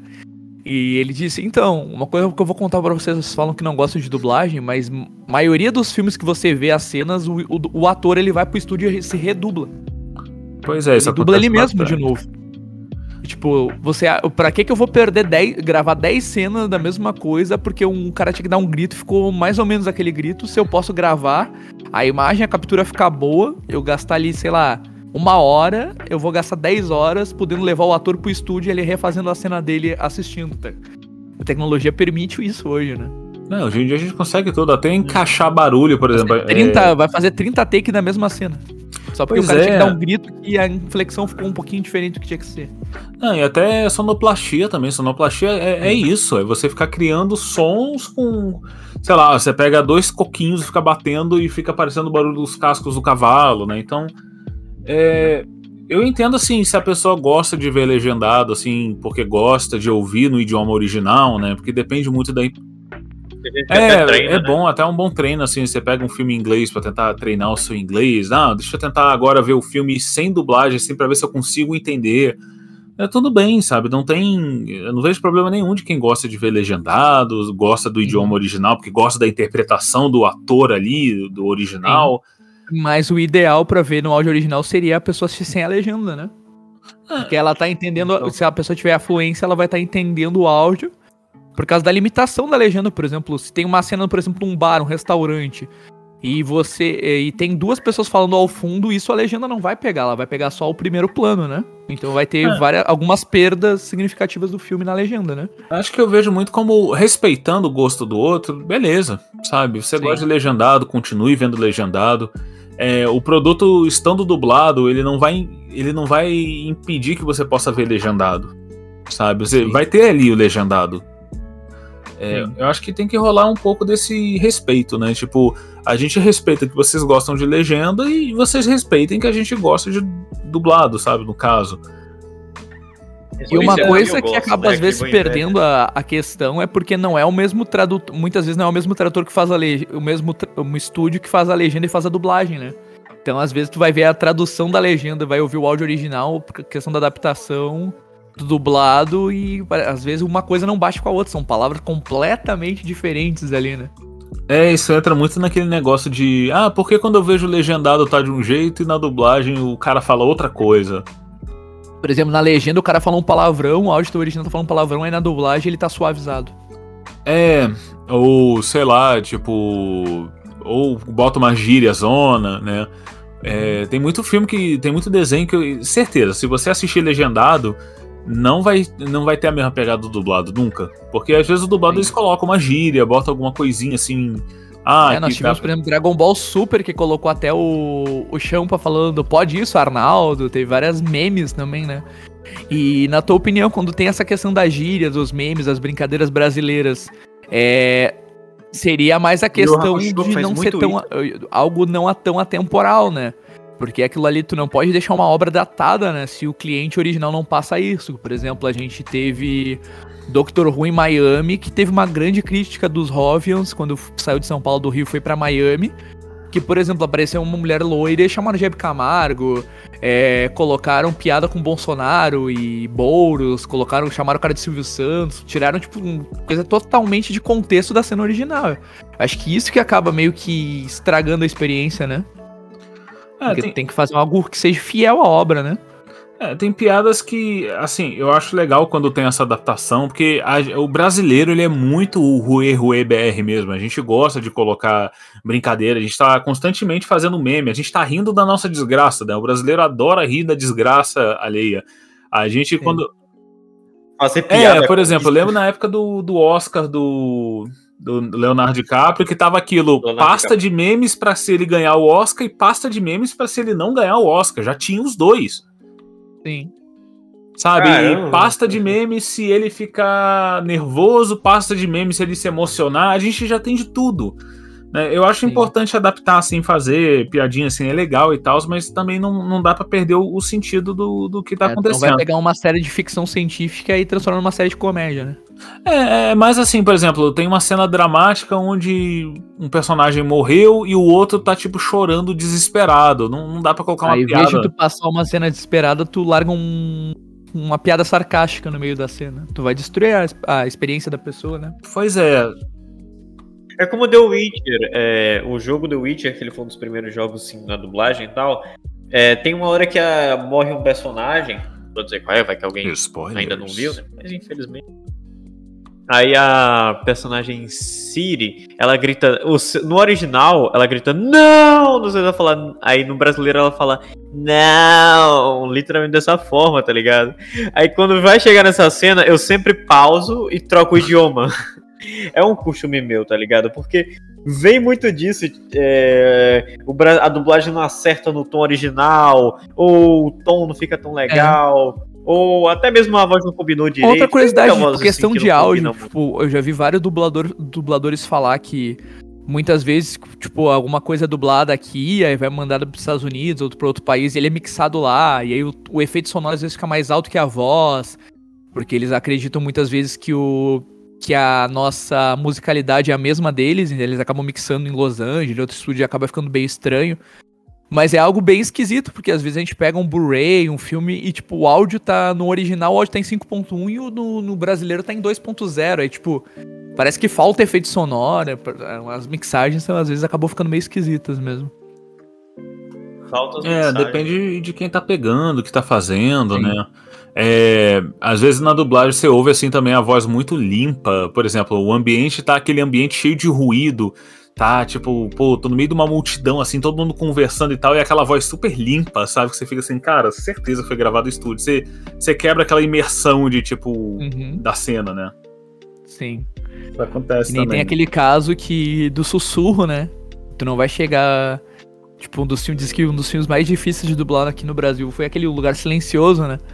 Que tu tinha que falar sussurrando e. Tu não vai dar um sussurro, um gritão no ouvido da pessoa, tá ligado? Naquela cena romântica, tu vai dar um sussurro absurdo no ouvido da pessoa, vai deixar a pessoa surda, tá ligado?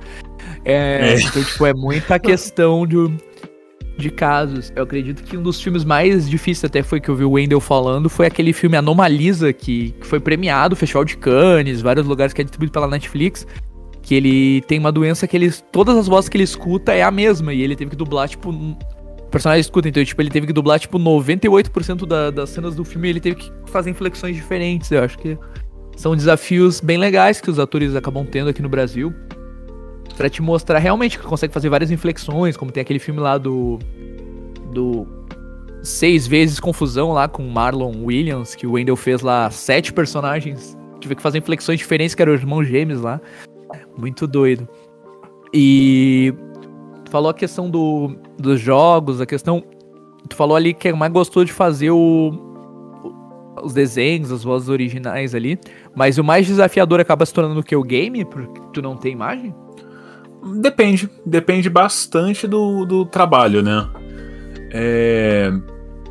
Mas normalmente quando você só tem algum trabalho só com roteiro é mais complicado mesmo, porque a gente tem que tentar adivinhar às vezes, é, às vezes sei lá, o personagem tá correndo e no roteiro não diz que ele tá correndo, e a gente grava normal, tipo, rápido, vamos até lá. E aí na verdade ele tá correndo tipo, rápido, vamos até lá. Tentando recuperar o fôlego e aí quando a gente vê o, resultado final, né, quando vê o, o jogo, a cena, a gente fica Ih, OK. Dá, dá aquele. Ih, putz. Agora já foi, né? Agora, agora não tem muito o que dê pra fazer. Já, já foi. Não, agora que o cara viu, é, né? Foi mal. A culpa é do cliente. o bom da dublagem é que, caso ocorra algum problema de adaptação em jogo algo do tipo, você pode falar, mano, a culpa é do cliente. Cara, é velho. engraçado que esse negócio de quem é a culpa, já me perguntaram uma vez, né? De normalmente se tem uma dublagem ruim, de quem é a culpa. E. Cara, é muito difícil você saber quem é a culpa, porque são vários fatores, né? Vem desde o, por exemplo, gravarem o.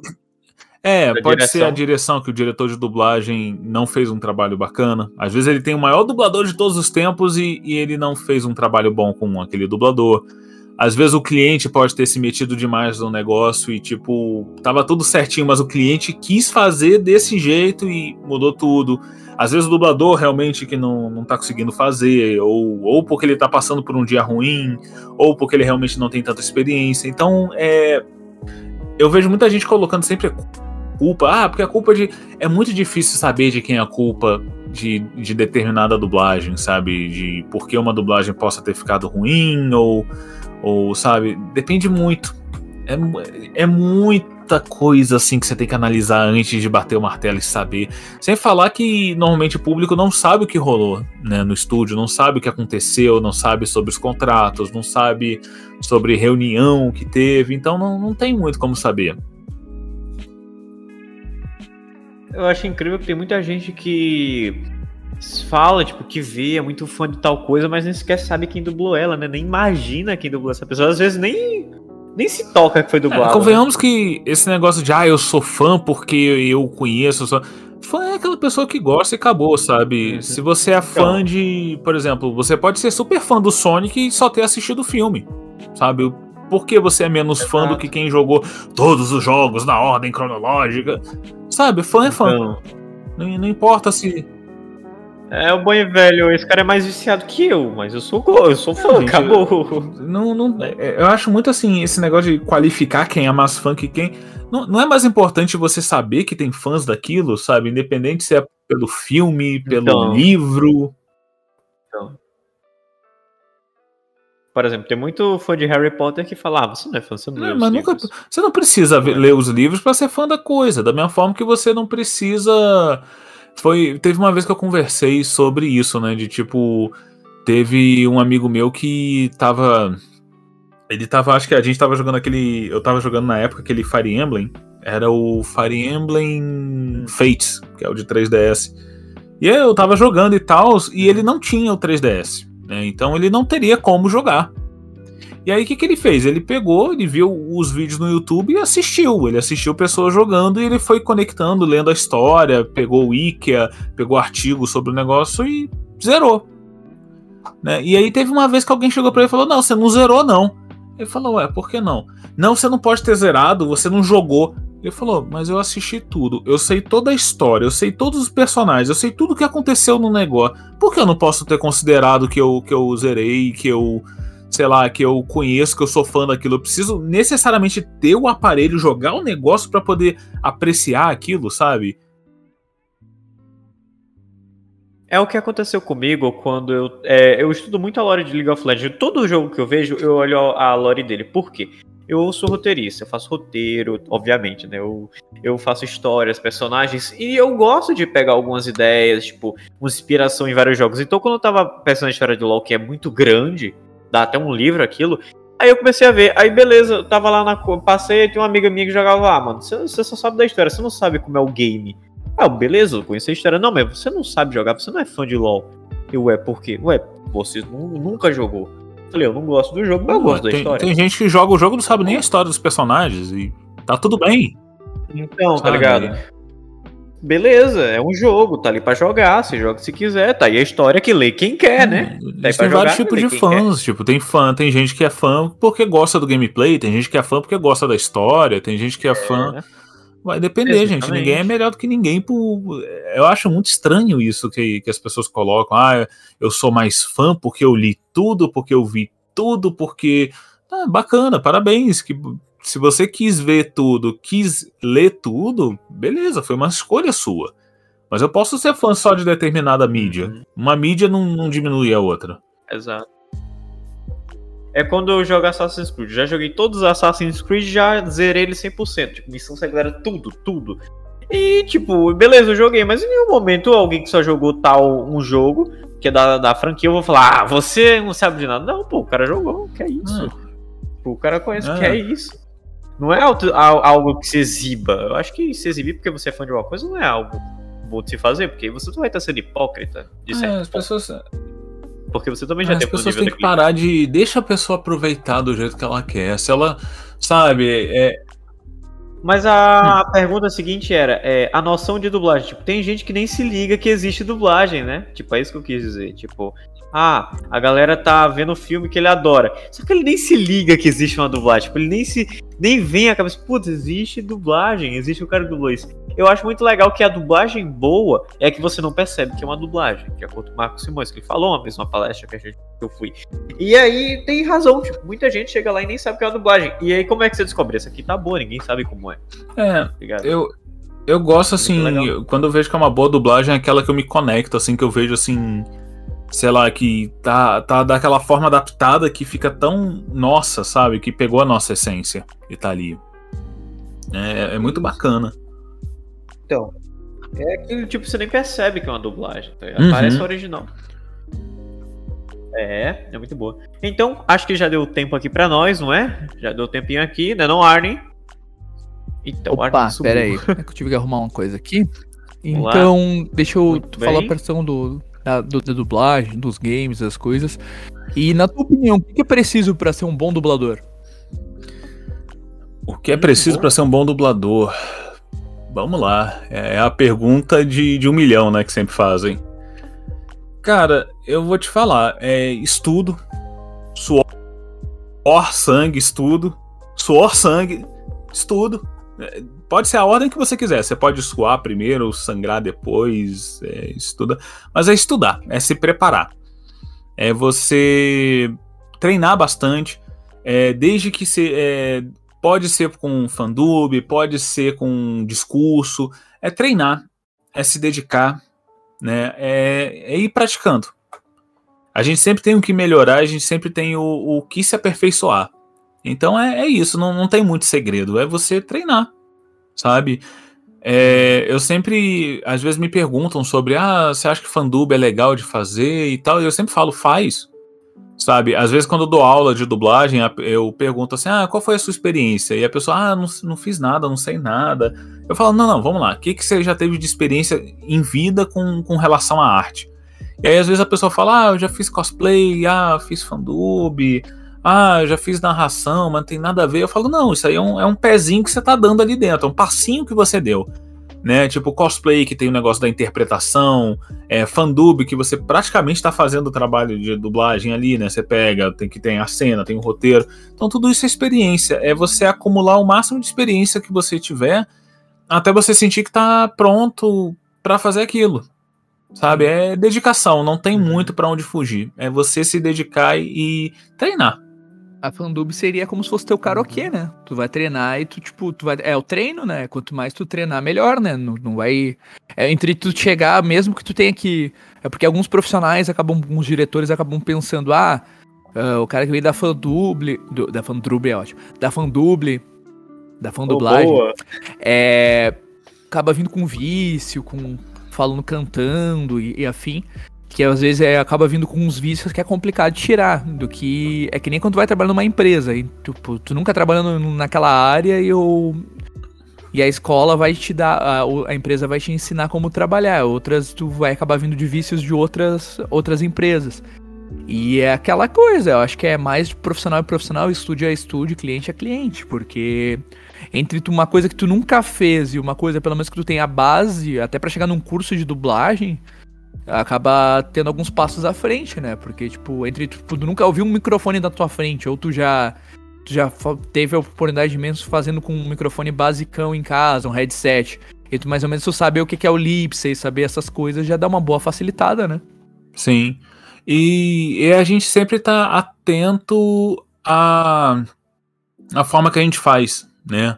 É, sempre tá a- a- abertos a críticas, né? Críticas de verdade, né? Se você tiver uma, se alguém vier e fazer uma crítica que, que seja realmente uma crítica para você melhorar, a gente Uma isso, uma crítica crítica construtiva. construtiva é sempre importante ouvir, sempre importante você prestar atenção na forma que você faz, porque a gente ir com o pensamento de que a gente nunca erra é a pior coisa possível, porque existem profissionais maravilhosos que têm dublagens ruins, isso é normal de acontecer, isso pode acontecer. É, não é que é normal, mas isso pode acontecer. Pode acontecer. Então é, é tá aberto a você receber coisa também. É tipo, se você tem um vício, é, seja, sei lá, eu eu não consigo pronunciar determinada palavra, treinar isso, né? É, to- tomar cuidado, se estudar também. Questão do É. sotaque, né? É, sotaque também, que tem muita produção que prefere um sotaque neutro, né?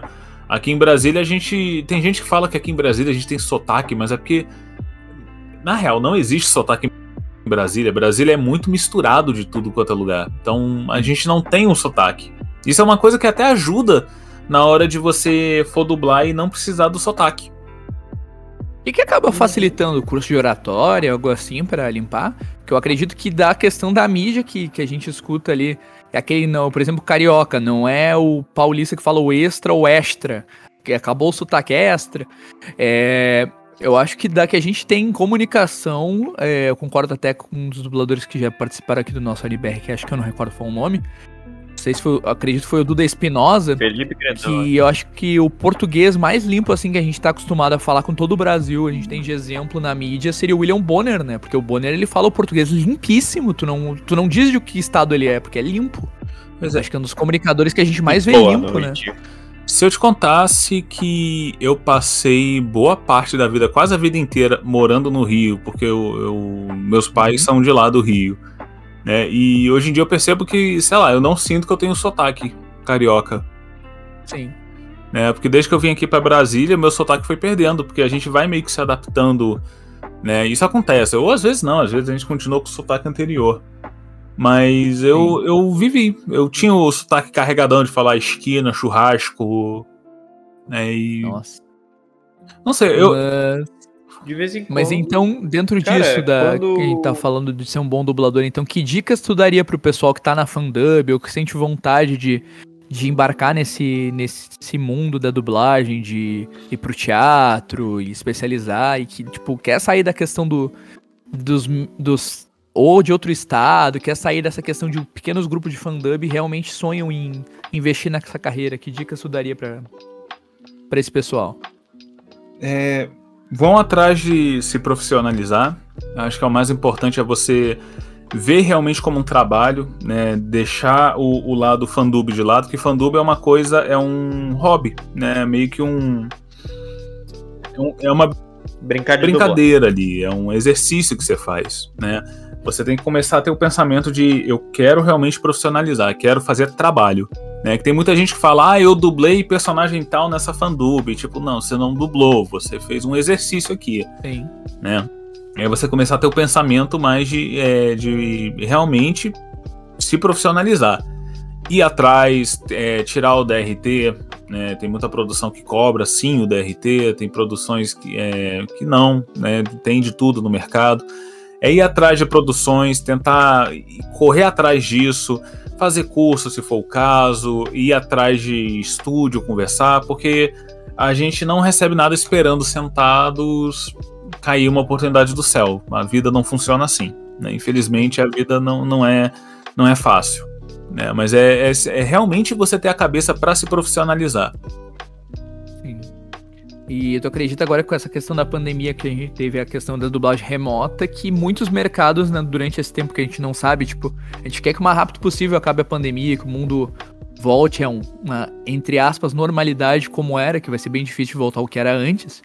Mas tu acredita que nisso vai acabar abrindo muitos eixos? Do... Porque pode ter um cara excepcional que mora, sei lá, no Pará, que mora no Ceará, que nunca teve oportunidade para ir para outros eixos.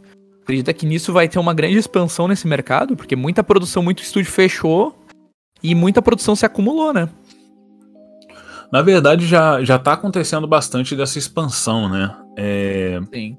Quando eu fui dublar Yellow ali, por exemplo, é... tinha dubladores de tudo. Tinha dubladores de BH, tinha dublador lá do Rio, teve dublador aqui de Brasília mesmo. Então, sabe, eu acho que esse, esse negócio já tá sendo expandido. Já, a gente já tá nesse processo de expansão.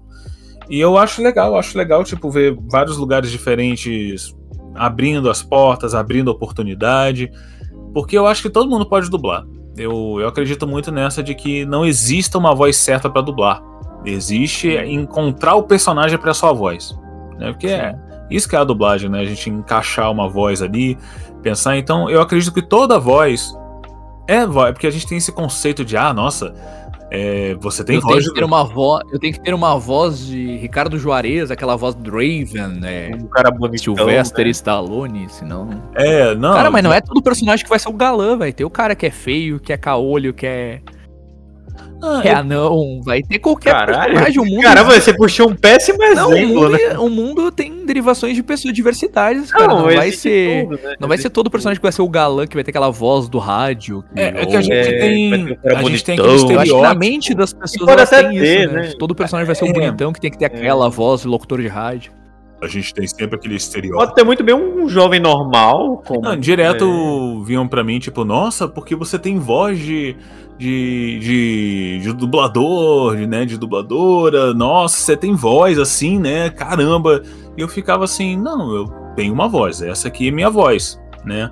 É, eu não tenho voz de, de dublador, Você foi eu tenho uma né? voz. Agora, se Sim. eu vou pegar um personagem, eu tenho que aprender a usar a minha voz, é meu instrumento de trabalho. Eu tenho que aprender a usar ela pra encaixar naquele personagem. Então, tipo, Sim. eu acho que esse conceito de ah, você já tem a voz pra isso, não, toda voz é, é, é uma voz pra dublar. Todo mundo tem voz de dublador. Voz é voz. Né? Basta. E quais são os cuidados que tu tem pra manter a voz com qualidade, não ter, tipo. Porque é aquela coisa, né? A voz pro dublador é o. é o. é o. a questão. é a ferramenta de trabalho. Então, tipo. Um dia tu vai acordar gripado, outro dia tu vai acabar com essas coisas de troca temporal, tipo, outro tu vai acordar rouco.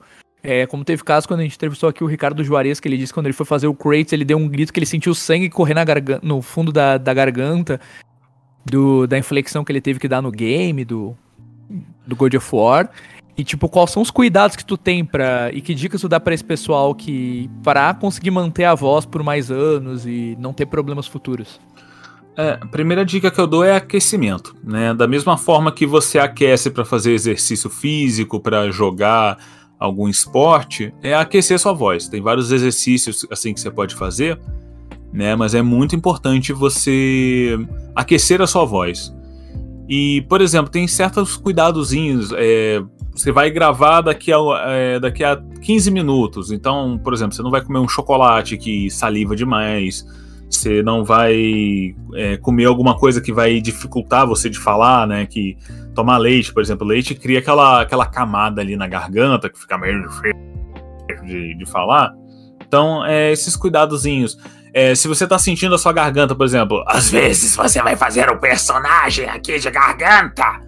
existem técnicas que você pode usar para pegar a garganta e não feri-la, mas caso você tenha que dar aquela com a garganta, você fazer pausas, beber bastante água. A água vai ser sua melhor amiga durante a dublagem, sabe? Tem, tem vezes que eu venho com uma garrafa de um litro aqui e tô, tô conversando, tô fazendo a dublagem, tô fazendo, tô fazendo, de repente, putz, vou ter que encher a garrafa porque já acabou essa garrafa de um litro. E tu vai lá e enche de novo. Então beba bastante água. Minha boa Água, é- água já é bom pro dia a dia. Pra Como o Leandro Prozert do Proerd, evite as drogas, né? Porque isso destrói o. Pois Bebida é, alcoólica ferra muito a voz. garganta. é, pode mudar, pode alterar o tom, né? Por conta do. Depende da cirrose, É. né? O, eu- é engraçado falar de, de droga, porque eu tenho um amigo meu que ele fuma. E ele dubla. Aham. Sim. Ah, fica É. à vontade, né? Cada um fumando o seu. Não, mas é, é engraçado. Foco é do engraçado que às vezes ele tá lá dublando, ele consegue fazer de boas e tal. Aí às vezes ele olha assim pra mim, tipo. Pô, você acha que é muito ruim eu estar fumando? Eu falo, cara, eu acho que cada um faz o que quiser da vida, né? Eu nunca usei Muitas vezes, droga. dando aquela, muitas vezes acaba dando aquela ronquidão na voz, né? Pois é, eu- aí eu falo assim, cara, não tem- vejo problema nenhum de você fumar. Agora, você quer que eu fale como profissional de voz? Sim, tem problema pra caramba. Isso aí vai acabar com a tua voz. Aí ele falava brincando, ah, é bom que eu posso fazer. ah, Aquelas vozes de fumante assim, sabe? Dá pra fazer, que há uns anos fazer voz assim. Aí eu, não, tá bom. Quer comprar uma quietinha, meu irmão? Uma Ah, quietinha. mas e, em questão de trabalhar com voz, a gente vê vários profissionais que tem. que vai na padaria e é. Pera, mas você é dublador, né? Não, mas você é dublador. Tu, tu, por aquela questão de trabalhar com voz, tu já teve alguma situação engraçada ou constrangedora por ser dublador? Já. é, já teve uma vez que eu fui no. fui numa padaria que. É, não é aqui perto de casa, mas tem uma padaria aqui na, nos arredores. Que eu tava lá assim, né, e tal, e teve duas garotinhas que me reconheceram, assim, ficaram olhando assim, tipo, e vieram pedir autógrafo. E eu, ah, claro, tipo, fui lá, deu autógrafo, e falaram, nossa, eu lembro da sua voz, caramba, é, na época eu acho que eu tinha dublado a, a torrada do Yandere do Love Sick, né? Do Yandere Simulator. E aí, tipo, Sim. olharam assim. É, Caramba. eu, eu dublei uma torrada, foi muito engraçado. Tipo, a, to- a torrada tinha uma fala, eu dublei ela e reconheceram. Eu, tá bom. Caraca. E já me reconheceram pelo Mephistófeles Qual que era a também. frase? Qual que era a famosa frase? Era passe geleia? Era uma torrada que tinha caído no chão Ah, e ele não. levanta e ele fala, tipo, Estou vivo! Falando em torrada, me lembrou aquela animação brasileira, o Osmar, a última, a fatia de pão, né? Muito boa. O Osmar, É. muito boa aquela animação. Enfim, e, é... e constrangedor, isso foi engraçado o pessoal te conhecer, mas constrangedor por ser dublador, já aconteceu alguma coisa? Dubladora já aconteceu alguma coisa? Cara, já me pediram uma vez. Eu não tenho problema nenhum de dublar. Por exemplo, se me chamassem pra dublar hentai, eu ia sem problema nenhum. Sim. Sabe? Teve uma, falando nisso, Que teve uma bom, né, polêmica, né, ni- dentro dessa área, que é um do único hentai das antigas dos anos 90 que teve foi a lenda do demônio pela Sato. Mas, É. tipo, teve Tenegaidade e outras Nem coisas aí hentai que tipo, foi banido, né? Passou duas vezes, o Conar baniu e tá aí, na, na Deep Web da vida. E na época que foi distribuído com a Akira, mas o que deu uma treta medonha agora, que teve do ano passado, início desse ano, foi o Família Sacana do Tufos, né? Que ganhou dublagem e, tipo, cancelaram o dublador. A dubladora teve que cancelar perfil. A gente teve até a dubladora que faleceu, que era da Mizamani lá, que teve que parar e desativar perfil porque foi hate. Cara, eu acho que assim, cada trabalho é um trabalho. Tipo, as pessoas têm que respeitar o trabalho do dublador, né? É, ele tá sendo contratado ali pra fazer, né? E tipo, a gente precisa de dinheiro pra viver, né? Só Sim. que o a culpa ali não é do dublador, sabe? O dublador tá fazendo o trabalho dele ali, ele não, não tá fazendo mal pra ninguém. Ele tá foi chamado pra fazer isso, ah, você vai dublar personagem tal, né? Tem muito dublador também que a gente nem que a gente nem sabe o, o material, né? A gente só descobre depois, né, do que, que é o material que vai fazer. né? É bem isso, né? Não é porque você vai dublar um ditador que você vai se tornar um ditador, é teu trabalho, né? Voz, né? É, é que nem, é que nem no teatro, né? Por exemplo, o, sei lá, no- nos filmes, assim, por exemplo, o cara que fez o Caveira Vermelha no filme do Capitão América, quer dizer então que ele é um nazista ali, né? Tipo, pô, ele tá Né. fazendo um personagem ali, ele é um- é um personagem, não, não é ele. Sim. né? É, é que nem aquele negócio também de você gostar de vilões, pô, quer dizer então que se você gosta de um vilão, você é uma pessoa má, sabe? Personagem vilão. o Joker, o Coringa, ele é mal. Alfredo Rolo, ele dublou o Lúcio, o cara é o Não, diabo. Márcio, eu lembro quando. Eu lembro que teve esse hate com. o- Com. O Nelson Machado, quando ele foi dublar a queda do o documentário lá do Hitler, lá, que a galera, ô, seu, seu, não sei o que. Seu... Cara, o cara não tem nada a ver, mano. Ele, é- ele tá dando trabalho com um ator, tá ligado? É um filme, tipo, Aham. não é realidade. Ele ator. O engraçado é que não tem na carteira, né, dublador, dubladora. Tem ator ou atriz. Assim, É, é uma especialização, dublador- né? O dublador imagina como um, galho É. da ramificação. É uma ramificaçãozinha ali da árvore de, de atuação, de, né? Mas o, o negócio que você tinha falado se eu já fui constrangida. É, eu nunca tive problema, assim, sempre dublo de tudo, assim. Se me chamassem pra dublar hentai, eu tava lá dublando tranquilamente. Mas já teve. É aquela coisa, tu não vai sair num. chegar, no, por exemplo, num evento de anime que tá cheio de criança e falar, ah, faz o hentai aí. Lógico que não. É, aí mandar seria uma o- coisa muito deselegante, né? Aconteceu isso num evento aqui que foi É. bem complicado aqui na minha cidade, que eles foram mostrar o portfólio da Tânia e passaram na cena da lenda do demônio que tava cheio de, de pirralho na plateia. A galera? Os pais queriam cancelar o Não, evento, mano. Os pais A queriam bater nos organizadores, mano. Era, era grito louco aqui, o pessoal do Sul é tudo doido. É, mas, tipo, e como é que tu enxerga daqui a alguns anos a questão do mercado da dublagem? Tu acredita que vai com games, animes como Funimation, outras coisas que estão vindo pra cá, tu acredita que com esses streaming que vai a cada dia mais vai expandir mais esse mercado?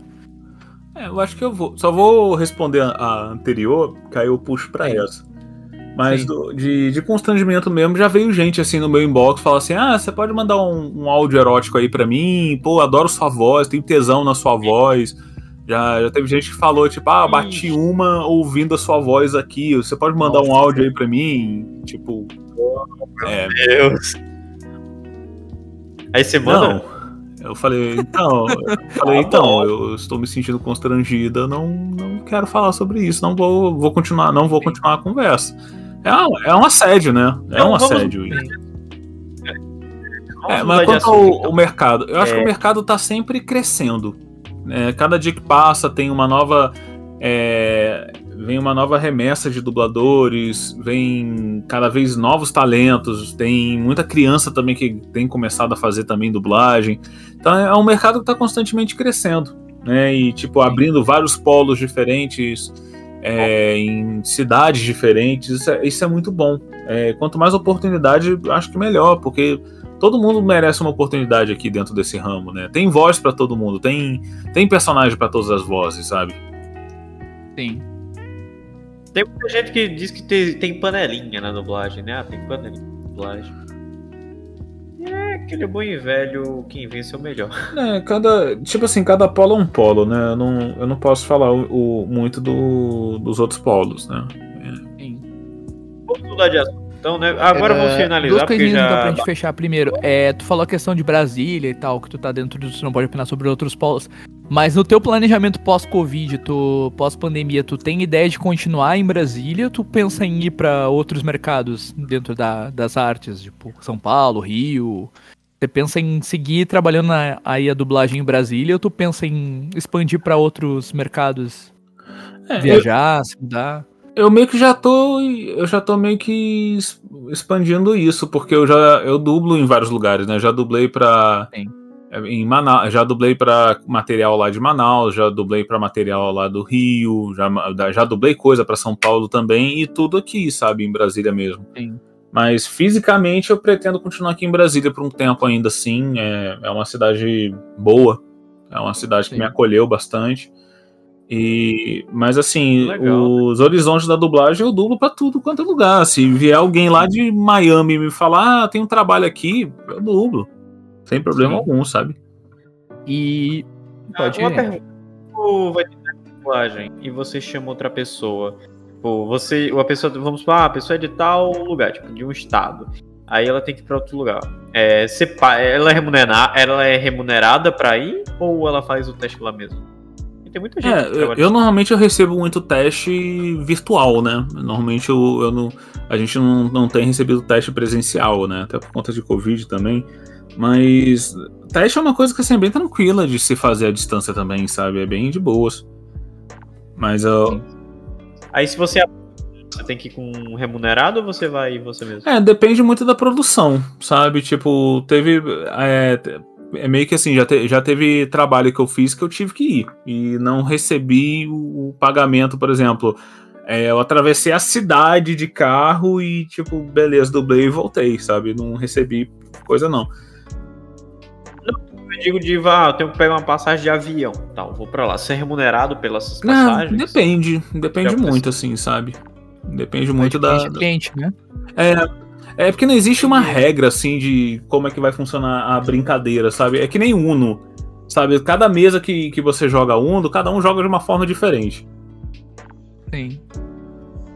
E pra fechar, quais são os teus projetos que tu tá pensando de projetos futuros pra, pra agora após Covid? O que qual os planos agora? O que que tu quais são as tuas ideias nas artes? Tu tá ensaiando alguma peça, alguma outra coisa fora dublagem? Quais são teus projetos futuros que tu pode contar pra nós? Eu sempre tô aberto, assim, tipo, tanto atuação física, já fiz muito comercial, já fiz teatro pra caramba, muita peça assim de teatro. Mas eu, eu tô cuidando muito da, dessa parte da dublagem, né? Porque né, a pandemia ajudou, permitiu muito a dublagem crescer bastante. E é uma coisa que eu quero continuar. Eu quero dublar pro resto da minha vida. Até onde eu aguentar, eu vou estar lá dublando, atuando, fazendo tudo. Virar o Alejandro Drummond, né? O cara foi até. 101 anos, foi lá e fez o comercial do. Do Caverna do Dragão. Nossa, sim. Então. Agora Pois falando é. recadinhos assim, como é que o pessoal te contata? Primeiro, como é que o pessoal te contata nas redes sociais, contata trabalho, chamar pra eventos? Vai ter algum. Vai, ter, rola- vai rolar algum curso, algum workshop, alguma coisa que você gostaria de divulgar aí de Brasília, pro resto do Brasil? O que que tu pode divulgar pra nós aí?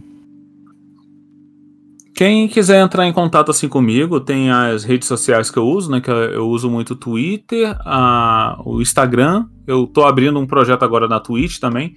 Todos eles é Roxy Dub, né? Tipo Roxy R-O-X-X-Y Dub, D-U-B. É, podem ir lá conversar à vontade comigo, eu sempre respondo assim. é, quando eu consigo, né? Porque às vezes tem dia que tá- é agitado assim, às vezes não mexo no celular, mas eu sempre tento responder o mais rápido possível. É, de projeto meu mesmo, assim, eu tô.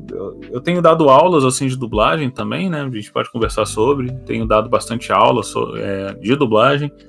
Tô querendo fazer um projetinho aí na Twitch, né? Vamos torcer para que dê certo. Tô, tô com uns planejamentos legais. E tá aí, tá? Vai sair uns projetos novos ainda aí que eu tô dublando. Hoje mesmo eu tava dublando coisa já enviando para cliente e tal.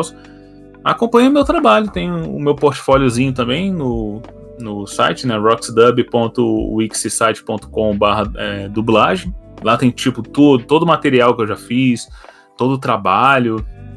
E eu agradeço muito, agradeço muito aí a oportunidade aí da entrevista, de estar aqui. Eu, eu fiquei muito feliz quando me chamaram para vir aqui. Eu tô real muito, muito feliz mesmo, agradeço muito. E Bom, a gente é que agradece, inclusive. Sua Não, presença incrível aqui é foram vocês de terem me chamado aqui presença pra, aqui pra com a gente. poder fazer a entrevista, o trabalho de vocês. É, vocês são pessoas incríveis também. Isso que tem que E pensar. as animações saem lá na Vox Telar no YouTube, né? É, a gente tem o estúdio aqui que a gente trabalha também, que é a Voxtela. Né? É, tem vários conteúdos assim próprios também, tem trabalhos de Hum. dublagem profissionais, né? Que, com contrato e tudo lá também. Vocês podem conferir no E- YouTube. E, que recado tu deixa pro pessoal que tá te ouvindo, que acompanhou a- através das plataformas, que tá conhecendo Uhum. teu trabalho hoje, que vai querer conhecer mais sobre, sobre o- tudo que tu tá envolvido aí. Qual recadinho tu manda pro pessoal? Qual é o recadinho pra ele? É. Nossa, é sempre essa parte mais difícil, né? Na hora de encerrar. Eu vou agra... ah, eu vou. Eu queria muito agradecer, principalmente por vocês estarem ouvindo, né? Porque se ouviu até aqui o final, eu agradeço tanto, muito, né? E que se é uma coisa que vocês gostam, assim, não abandonem o sonho de vocês. É, vão atrás, sim, sabe? Vale muito a pena. É, conseguir viver um sonho é, é algo assim que parece muito impossível, mas quando a gente consegue, parece que tudo fez sentido, sabe? Parece que tudo se encaixa. E é, é muito bonito. É, é, a gente tem que ir atrás da nossa própria felicidade e atrás daquilo que, que vai nos fazer felizes, né? E é isso que eu falo. Vão, vão ser felizes, vão atrás da felicidade de vocês. E não importa o tempo que vocês vão demorar pra isso. Lembrem de, de manter e, tipo, vamos. Vamos até o fim, sabe? Sim. É resistência, não desistir jamais, né? É. A gente não pode desistir. Os brasileiros, sabe? Ah, Às fala, vezes as- o brasileiro não desiste nunca, né? a gente não pode nem desistir. É, Desistir é uma coisa que não tem. A gente não pode colocar isso. não- a gente não tem nem essa oportunidade de, de querer desistir de algo, sabe? É. Não é uma opção. Então é, E sejam bastante felizes. isso, né? Acho Então, que é agradecer, Roxy, pela participação, agradecer o pessoal. Vamos. É isso, galera. Vamos abrir os olhos pro, pros mercados da arte no geral, de outros estados, dar oportunidade para as pessoas. Tem tanta gente talentosa aí que a gente vai estar trazendo aqui. Ajudem. É, principalmente ajudem quem tá começando, ajudem artistas Sim. pequenos, invistam neles, tipo, divulguem eles, sabe? É, Valorizem pequenos artistas Sim. também. É, é extremamente importante vocês valorizarem quem tá começando também. Vocês podem continuar valorizando o- os artistas grandes, mas também valorizem quem tá começando, pessoas que estão tentando, sabe? A todo momento tem muita gente tentando. Valorize, valorize a arte, principalmente valorize a arte. É a cultura, né? A- É isso aí. Da Roxy a gente fecha mais um AniBR Cast, então. E teria um recadinho pra fechar, pra gente fazer uma vinheta legal do nosso Leão do Proerd aí. pra galera que escutou, teria algum recadinho dele aí? Bebam água e não usem Isso aí. drogas. Boa Isso aí. noite. A gente encerra o nosso NBRcast. Muito obrigado para todos que ouviram. Agradecer a, a Roxy, agradecer o Energy que teve aqui conosco. Mais um podcast, mais um NBRcast, chegando ao fim. É isso, né, gente? Vamos fechar com chave de ouro. Beijinhos. É isso, até a próxima, pessoal. Tchau, tchau.